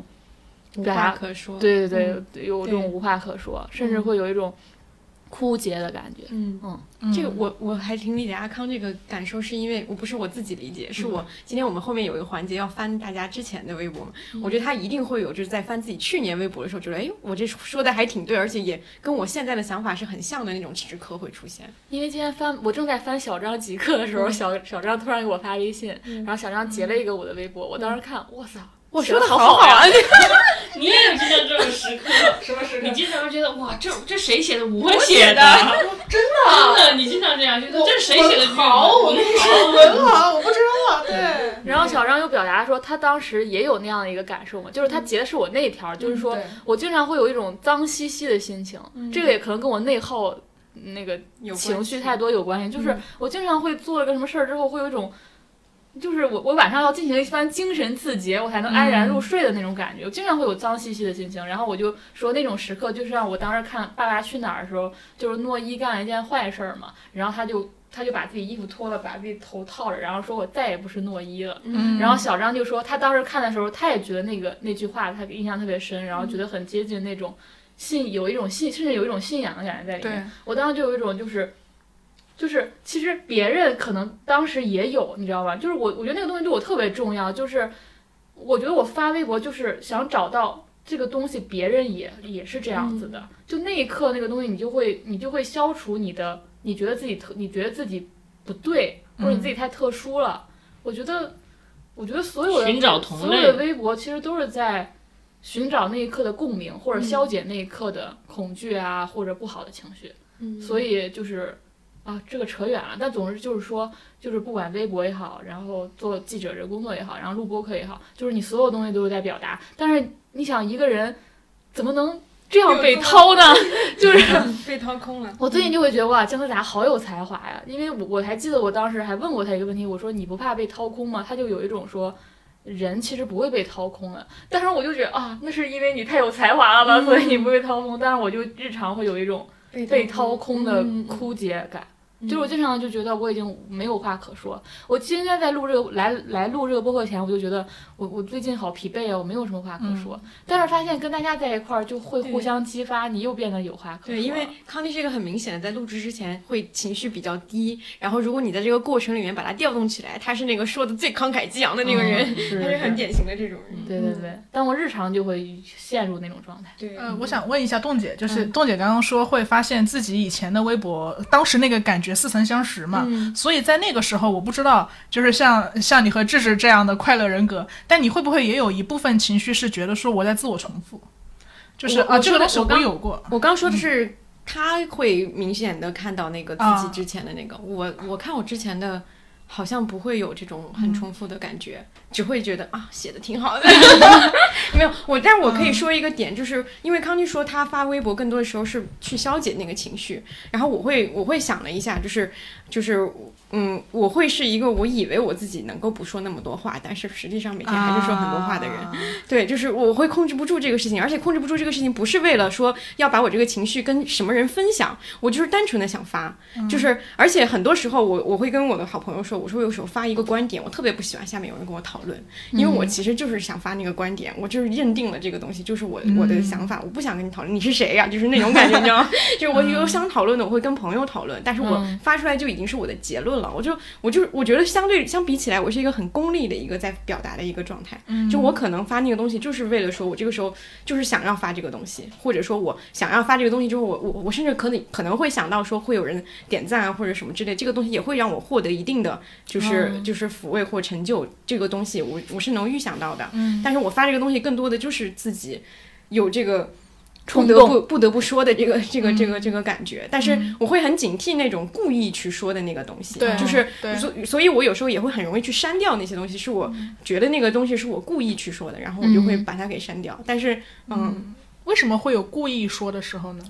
嗯，很难去辨别。有的时候是你觉得这个时候看到大家，比如说都在说都在一些说俏皮话，或者是怎么样的，然后你也会编了一个俏皮话，或者说编了一个什么东西，啊类似于春晚的时候，大家一定要集体吐槽一个节目，哎对对对对我对，要对更对有趣。或者有时候候你就是单纯的那个时候你无聊了啊、嗯也有那种可能性，就是你无聊了，你发一个，然后当时跟大家互动互动啊，然后之后你一看那个情绪就是特别赤裸，然后你删掉了，就是有这种。嗯，我觉得这种我也有，但是我的状态是，如果不这段时间我一直在发，一直在舆论场当中，我就会比如说碰到什么热点都想说两句。嗯但是如果这段时间我不怎么看微博，嗯然后我就会没有这种冲动了。嗯对我觉得这个东西好像是被一个开关一样，你的表达欲也是被舆论场建构起来对的。对对，是。因为我是什么？因为我我觉得我很多，就比如说小号发那些东西，跟我娱乐跟跟很多外部可能世界没关系没有可能没有太大关系。嗯我就是一个简单的一些生活的一些，就是那些感受就会挺多的，就是、可能也是就是不知道该怎么样去去表述的时候，我就会比如每天拍个照片，然后你发到哪儿，我不可能天天发朋友圈，就是那种、嗯就是会随便发一发，就是那种状态了，已经变成嗯。因为我们之前也讨论过这个东西，就是做播客和和微博，或者说是一种嗯。因为做了这个播客以后，你讲的就是影视剧的东西，特别直接，特别就直是接它特别会掏空你。就是你每次你都知道，你每个月你都知道你要对一个东西要发表看法，对你每因为我们有广播电视报嘛，就是你这个月看了什么，你最后要讲，你就无形中有一种压力。这就是我们我特别佩服你们的地方，就是嗯他们的播客和我我今天看你们的微博嘛，嗯然后我就觉得。哇，跟你们的微博比，我的那个动态简直是一些水话。 我我就是我就啊，奶茶好好喝，我就发一条。但我看到你们的那个东西就是很完整，很认然真嗯后很认真的输出，就连连微博也是建构，然后像播客也是建构，包括像我们之前说用多少分去做多少力气的事情，我刚刚其实也有一个反省是。我们是不是太不建构 了？就是嗯我们、我们日常像冻姐会觉得说这期会有点没有头绪嘛聊，但我们日常就是这样的，我们真的是每一期都是没有结构的。嗯没对对对我们是不是太不认真了？我们是不是也应该又怎么又卷到卷对 到？方不要这样展开展就开展哎开展开开，没事没事去没去事去输出一些一些东西吧。嗯，但但但确实发微博是，我觉得我我我自己会有一个担心，就有点像阿康的内耗，就我会觉得我我我的自我好像在这种无穷尽的表达中被稀释了。我因为我知道我有我有一些做小红书的博主，他们可能更夸张，因为他他需要为了发这条动态去假装在生活，去建构嗯一个生活。嗯他他我我我跟我的一个博主朋友就是去，我们一起去一个景区嘛，然后他真的是时时刻刻都在拿出拍照嗯他的东西拍照，就是产品拍产品图，然后他吃所有东西都要先打光，然后他整个的生活你就知道，包括他他像他在拍他的日常生活照的时候，那个其实不是他的家。因为他的家不够美，嗯所以他每次都会挑选一个人的家，专门跑到那儿去拍。哦，我是这样生活的，去建构一种生活，然后让小红书上的女孩们去模仿他所建构的那种假的生活。就他，我我倒没有这种分享的这种呃要求和甲方的硬性的控制，但是我也会觉得说，哎，我我我倒也不是为了 发这条动态才喝这杯奶茶，但是你发喝喝杯奶茶要发杯动态，是不是你的自我太分散了？嗯你你你你留下了什么呢？你你你是一个活在废的流里的人，那那我留下了什么东西呢？我我我创造了一些赛博朋克的赛博垃圾嘛，我觉得就是 就会有一些反省在嗯在在在这个维度上关于过度表达，然后。呃，播客倒是一个，我觉得播客已经是一个非常不卷的媒介了，就是大家在所有的媒介中，我觉嗯得它是相对最、最最不卷的。所以像这前两天发发那个微博嘛，你说觉得不更新是最浪漫的话，呃，不不定期不定时更更新嗯新是最浪漫的话，就我觉得这种还蛮好的，就至少我们。没有在我们不想聊的时候硬聊。对， 我们对他最，我们对这个节目最大的呃，对闲着时间最大的呵护就是我们不硬聊。嗯然后我们也是，我对们对只有对在想聊的都没有聊上。 对对对我觉得我们一定程度上都是那种说发现，也也可能会尝试过那种强求，或者说硬把自己套入某一个别人的框架里面，然后发嗯现这个结不仅是过程不舒服，它结果也一定是不舒服的，所以你就嗯接受了说，我一定得在我自己舒服的情况下，才可能出来一个还不错的东西，嗯才会让大家都开心，就是这样的一个状态。尤其是录播课也是这样的，我嗯们就是有有很明显，就是我会发现，而且声音是一个非常能够表达你情绪的一个东西，嗯你你你没有办法，我们都不是那种不开心，假装还能够开嗯心起来那种人。就是你如果很勉强、很很疲惫，或者说很困，其实都甚至都能听出来那种感觉。嗯所以在这种情况下，你必须得保证你自己的能量是够的。你在输出的时候，你最后可能才会大家一起那个气氛达到一个很好的一个状态。嗯，都是这样，所以我们才会，我们也是不定期更新。就是我我虽然会有那种就是时间上的焦虑和压力，尤其是。我作为一个 流程时编间流流程程编辑，对我经常会有这种焦虑，但是我就是就是还是会觉得说，希望大家都是在一个还比较接受这个题的情况之下，我们再去做这件事情，就是嗯不会特别的勉强。王老师对此有什么看法？嗯，对我，我觉得我刚听校长小，修 整修整哪儿人呢？哎莫老师，我已经开始困 了，不好意思，我已经我已经开开始困了。嗯对我刚刚听小张说，其实我跟我跟他感受正好反过来，因为我喜欢听《闲者时间》原因，反过来。因为我觉得听 《闲者时间》啊他就是这个原播客因的反就派啊是就是因为他们很自 我，嗯就是我做播客的，我我我觉得最大的嗯跟以前不一样的地方，就是我原来工作也好，然后看剧也好，其实你观察的都是外部世界，就是你对，比如说看剧，你其实还是对外部世界进行评价嘛。嗯那你写稿也一样，我原来写稿其实跟自己没关系，写的永远都是别人的故事，别人的事，其实你也在观察它，你你你给它下判断，你去做什么，就是其实是完全跟自我没有什么。呃可能写作中会有一些东西，但是其实本质上你知道这个事儿跟你没关系，你知道这个不是你的事儿，就这是前段时间我去看秋园那本书，其实那个作者写他妈妈的故事，他第序言里面就写他是在厨房里完成这个故事的。然后我看到那我就突然明白了，你看这人其实在写的东西是跟他切实相关的。这些人就他可能不是很著名作家，那个人第一次写作，他不会说他是一个什么著名的作家，但是你知道这些故事是跟他相关的。包括后来听那个一档节目里面那个人物的那个记者分享，他去采访那个平原上娜拉那那篇文章，嗯你也能发现那篇文章是跟他深刻相关的。嗯他不是说他就去采访一个跟他没有关系的事情，他作为稿子他把它写出来就完了。其实他跟他的生活紧密相关。他在写那个人，他其实在写自己，他在嗯不断的问自己问题。嗯他把自己的生活融入到那个东西了，我觉得那个就是很好的写作。甚至对现在的特稿来说，我觉得记者就应该做这样的事儿，就是真正做跟你自己相关的东西，而不是以什么一个爆款的标准或者社会价值的标准去做稿子。那个反倒，我觉得对个人来说意义不大。但我后来反思了一下我自己，我其实之前写的所有文章都跟我没关系，就就是结论就在这儿。但是我觉得做播客。嗯，很好的一点就是，它除了我们虽然是一档就是观察这个呃文艺作品的博客嘛，但是时不时要涉及到你去看一下自己内心，或者说问一些自己问题嘛。就比如我们也有那一趴，包括今天聊的这个多很多嘛， 就是你需要有走走向自我的部分。那这个我觉得是以前的经验没有的，或者以前那种表达方式里边儿，嗯、比较少见的，因为我们好像也没有经历那个写散文去表达自我那个年代，就至少从我角度上没有嘛，这从文字上来说。好像大家已经习惯了更多做一种外部表达，做一种评评判式的，到后来这种自媒体写作其实也不是内心的写作嘛，就是，所以你发现播客其实是一个对我来说至少是一个很新的渠道，让我能够去更了解自己或者发现自己的一些东西，这个东西是有机会去表达出来的，甚至是我之所以很喜欢听播客的一个原因就是。它相对于文字来说，其实你不光听的是内容，你听的是背后这个人嘛。就是闲着时间，大家都为什么很喜欢闲着时间？因为它很明显听出了背后两个人，大家很喜欢这两个人。对，但是文字这个东西，经常你看不出来。其实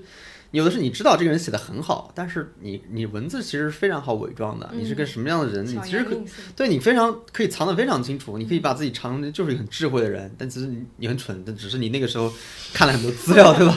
你可能看了资料，看了很多名人名言，你突然把那个把那个古人的智慧攫取过来了，你你你使你的文章赋能了，是吧？就你的文章哎就呦特别的，赋能了 呃，特别的对，特别的亮丽。但是我觉得播客就很难藏起来，因为你是说话的一个栏目，你的表达、你的回答问题的方式，尤其是你应对问题的方式，已经很明显的暴露你这个人了。就是我就联想到当时其实我们去做采访啊、写作哈，我后来想起来。就问过很多记者，就是你觉得一个采访里面或者这个稿子做完之后，你最大收获在哪个地方？我后来发现他们最大收获都没写进稿子里。就你作为一个稿子里，就是这个过程之中最有价值的东西，经常是看别人看不到的，就是聊天那个部分，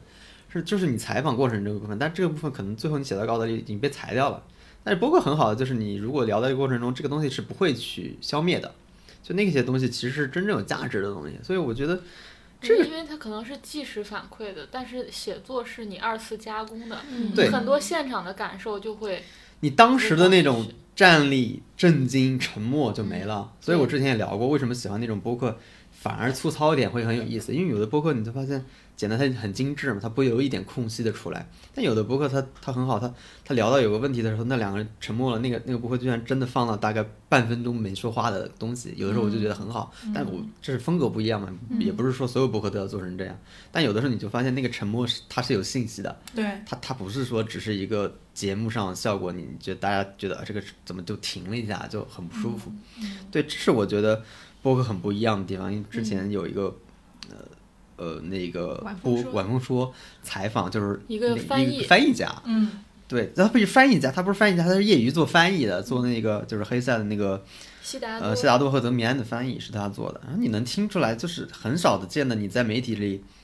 通过那么短的时间，就很快的了解了一个，也不能说完全了解，但是你就发现一个很有个性的人，就突然呃跃跃然声音上，然后我们现在跃然纸上，他不是写出来的，但我觉得写的效果可能都没有那一一档播客出来的效果好。对，这个是让我觉得就跟以前最大的区别，这是我觉得最近对表达来说，我觉得。是很不一样的地方，因为它能帮我去就回到最开始的一点，就是我觉得相对于文章表达，相对于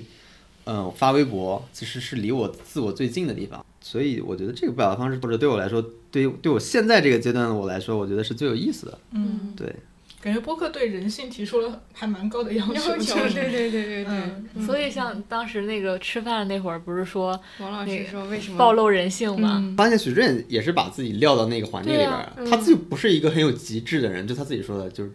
就鸡是毛啊我之觉得极十三幺，你刚才哦说的时候，我脑海里一直想的就是十三幺，对因为其十实三幺会把那个沉默、尴尬和那种全都记录下来嘛。对，我觉得他就不是那种现场会编谎话的人，他编不过来，他脑子 转的没那么快。嗯，就我经常发现徐志远就是那种很尴尬，他就能表现得出来，然后他不知道说什么，他也表现出来，然后他说的那些安慰人的话，有的时候也很拙劣， 拙劣，对，他也表现出来。就是我发现，哎，原来这个人就是这样。然后你能发现，这点我是很佩服他的，就是他把自己放到那个境遇里边儿，让大家看到自己的这种，至少他作为一个，呃，可能著名作家了，已经是，然后他很愿意去通过这个东西去了解自己真实的这种想法，了解自己好奇的地方，嗯而不介意这种东西把它塑造成一个什么样。我觉得这个是是挺有价值的。你见过这个行业里边太多人说假话，说嗯，说说谎话，甚至说言不由衷的话，我觉得这都太正常了。甚至说一些场面上的话，然后不真诚的话，甚至也有可能说完了就要求你就不要写。所以这也是，呃，很很多地方没有意思的地方。但至少我觉得现在在播客这个领域，呃，至少能看到的表达还是比较真诚的。智智有什么想说的吗？表达，嗯，表达播呀客表达、或者你的社交媒体表他达。一讲，我觉得我有可能要笑，嗯感觉他也有什么。没有什么我就没有什么表达欲，我就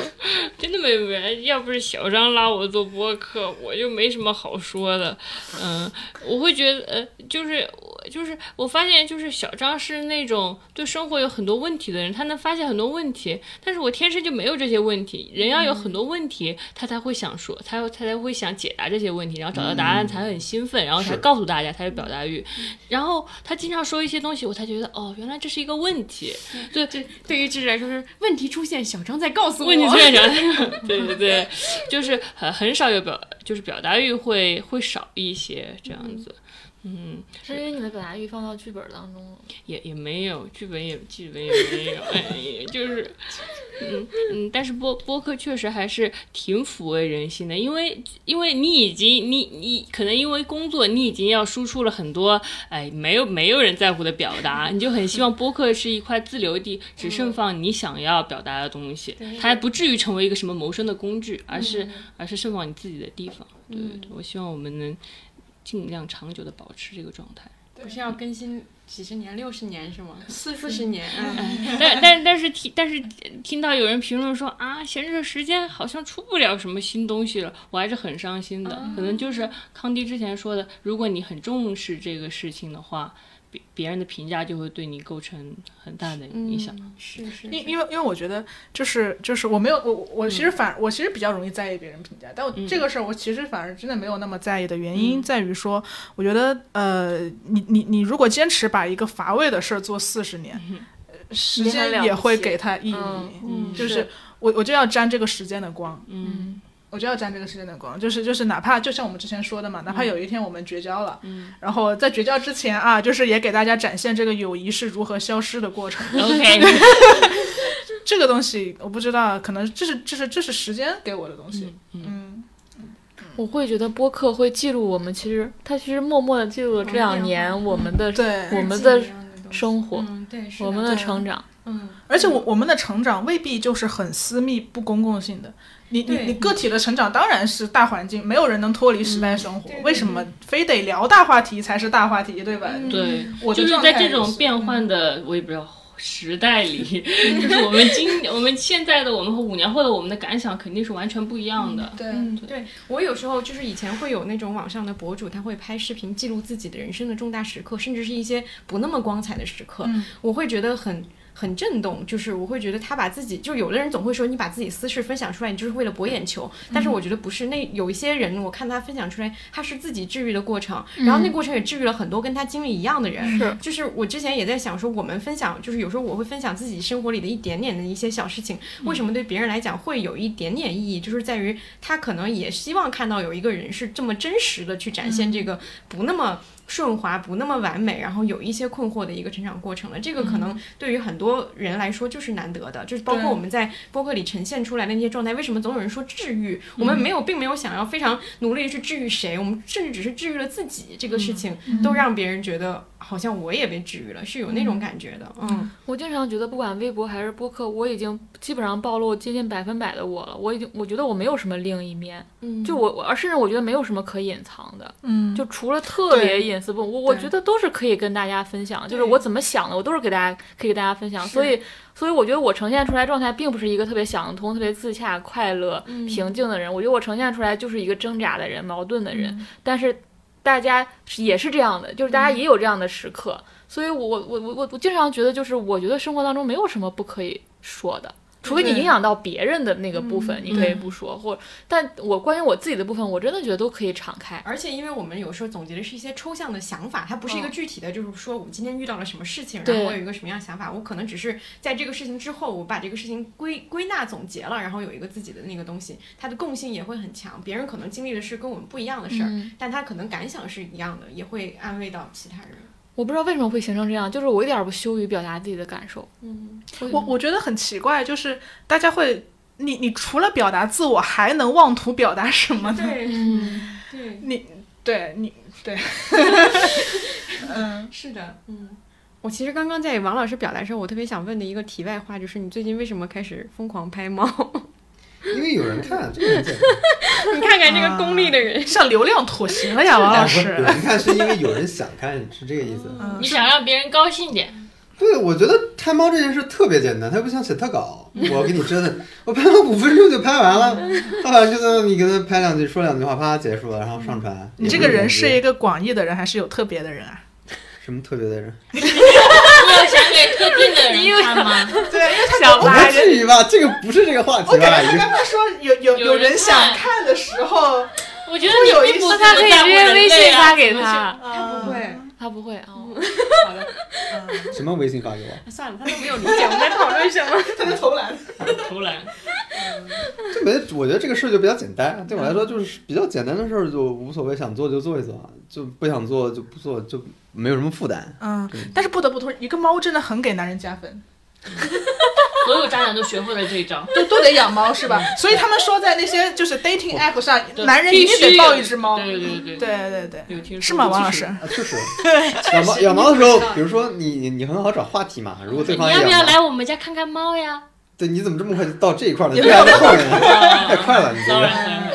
快了。就是就是你刚刚说那个表达嘛。然后其实我之前。我之前是会有一点点，呃，有一点点自卑。我觉得好像好像你的生活是很顺滑的，就是你不用像我和王老、呃、，Q 一下王老师，我我们熟读身心灵当下的力量是吧？新世界灵性的觉醒，相信王老师都看过，就是 我们你不用你不用熟读这些东西，然后你就可以就可以好好的生活下去，你就可以生活下去。对，就是但是很多人追求的并不只是生活。你就砍柴、吃饭、劈水、劈水、砍砍。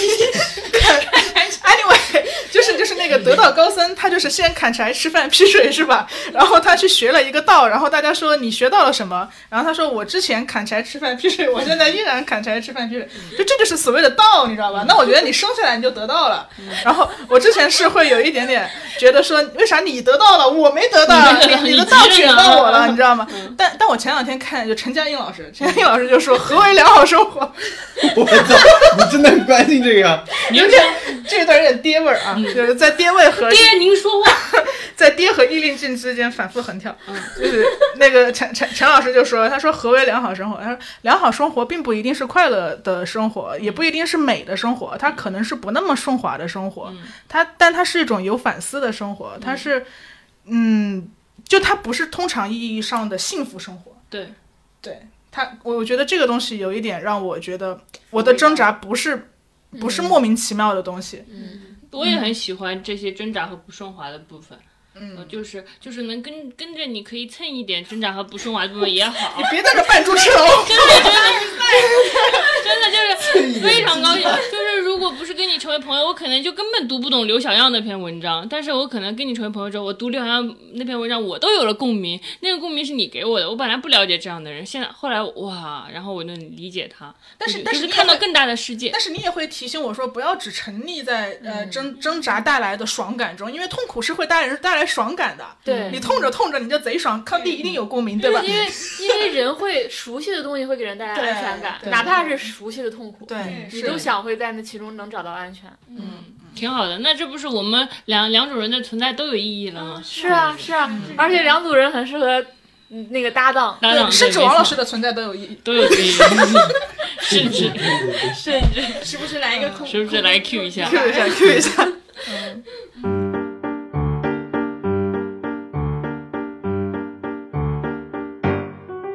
呃，因为我们刚刚就是聊了很多我们的自己的一些感受嘛，就是其实我觉得我们两个播客有一个点是所谓的大家觉得治愈到的点，可能都在于说，好像大家不仅听到了我们的故事，而且还从中获得了一些力量。然后我们这期节目也想说有一个环节可以我们去聊一聊我们是怎么具体去呃努力的小小的改变自己，然后获得了一些明确的力量的那些时刻，或者说一些小小的方式，它未必对每个人都有用，但是它可能会能够提供一些思路。然后嗯这个点，我觉得我们也可以聊一下。嗯，我觉得我是逐渐发现这个问题的，就是我发现说你之所以会被卷到，很多时候并不是因为环境或者因为他人，而是你自己被自己卷到了。你自己被自己卷到了一个问题的核心是你的价值。自我价值的评判体系建立在那个上面，比如说你就建立在工作上，你建立在一个人对方是不是爱你，如所以你的一切都会围绕着那个，你所有的情绪，你所有的力量都会围绕着那个，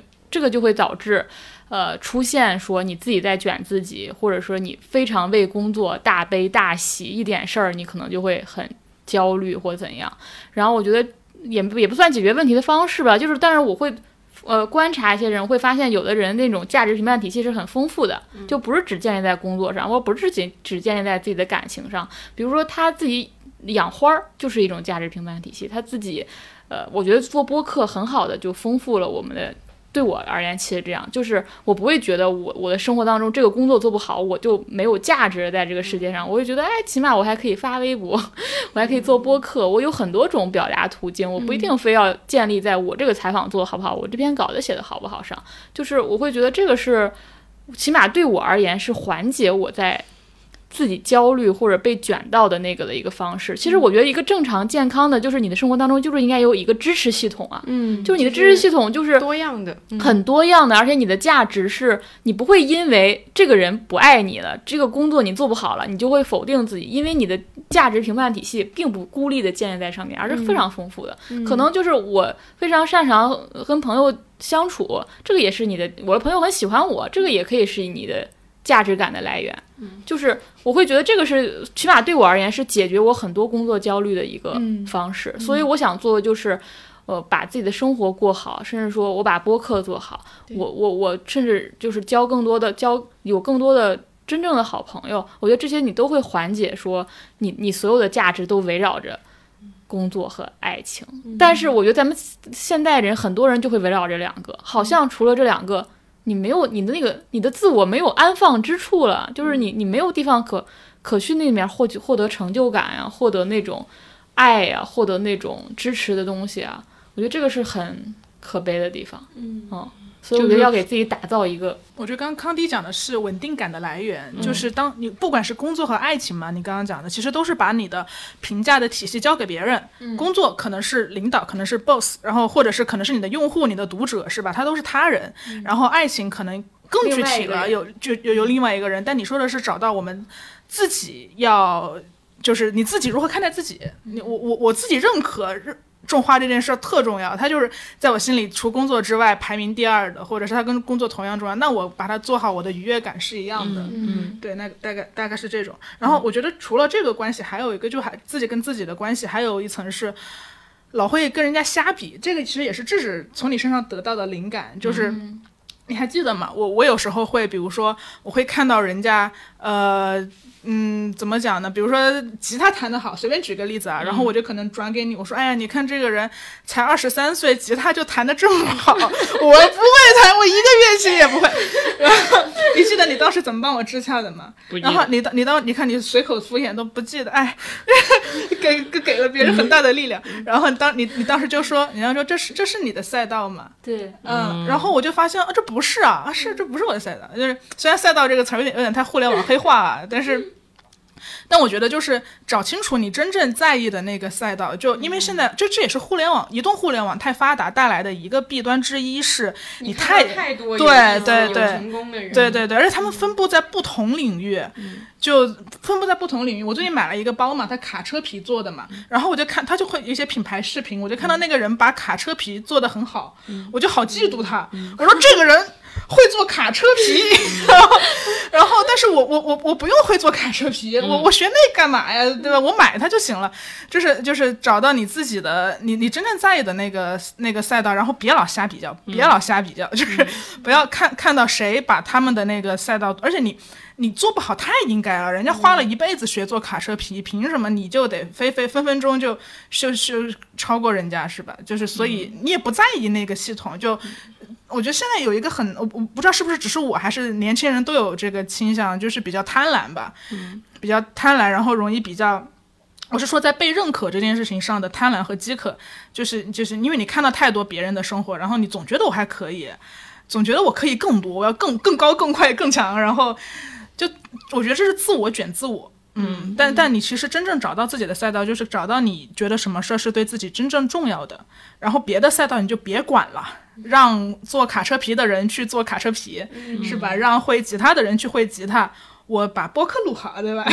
微小的成就感，微小而有力，对吧？嗯，对的，就是你不用不用去，就是去就是尝试每种选择，然后嘿你还尝试，然后你就给自己增多了很多没用的选择，然后你还要在其中又开始耗耗费精力去舍弃它。你只要找对到一个你喜欢想要的选择就可以了。对我当竖杠青年青年就行了，我不用对非得不斜用杠，斜杠干嘛对斜来斜去的呀对啊呀，对呀，嗯对呀。就跟我前段时间发那条微博好像，我就说嗯好像全面发展是一个我们小时候被植入的概对念，对就是你对哪儿都要好，嗯你都要，你有时候很擅长拿自己不擅长的东西去跟对别嗯人做得好的东西比较。我现在觉得就是，尤其是到我们这个年纪，就是哎，也就就也就这样了，就 对是就是你就发展那个特别我的部分就行，嗯你不用再去就是老想着我这儿也要好一短点板儿，要我这补一补，对就把你我长板往上长长就行了。我就嗯现在就发展自我，然后别老想着全面发展，我们又不是小学生，嗯还要德智体美劳全面发展。我们现在嗯其中一个部分做得好就不错了。嗯，对啊，对啊，小时候数学不好，我跟你一样数学不好嘛。嗯然后当时数学老师经常会在课堂上说，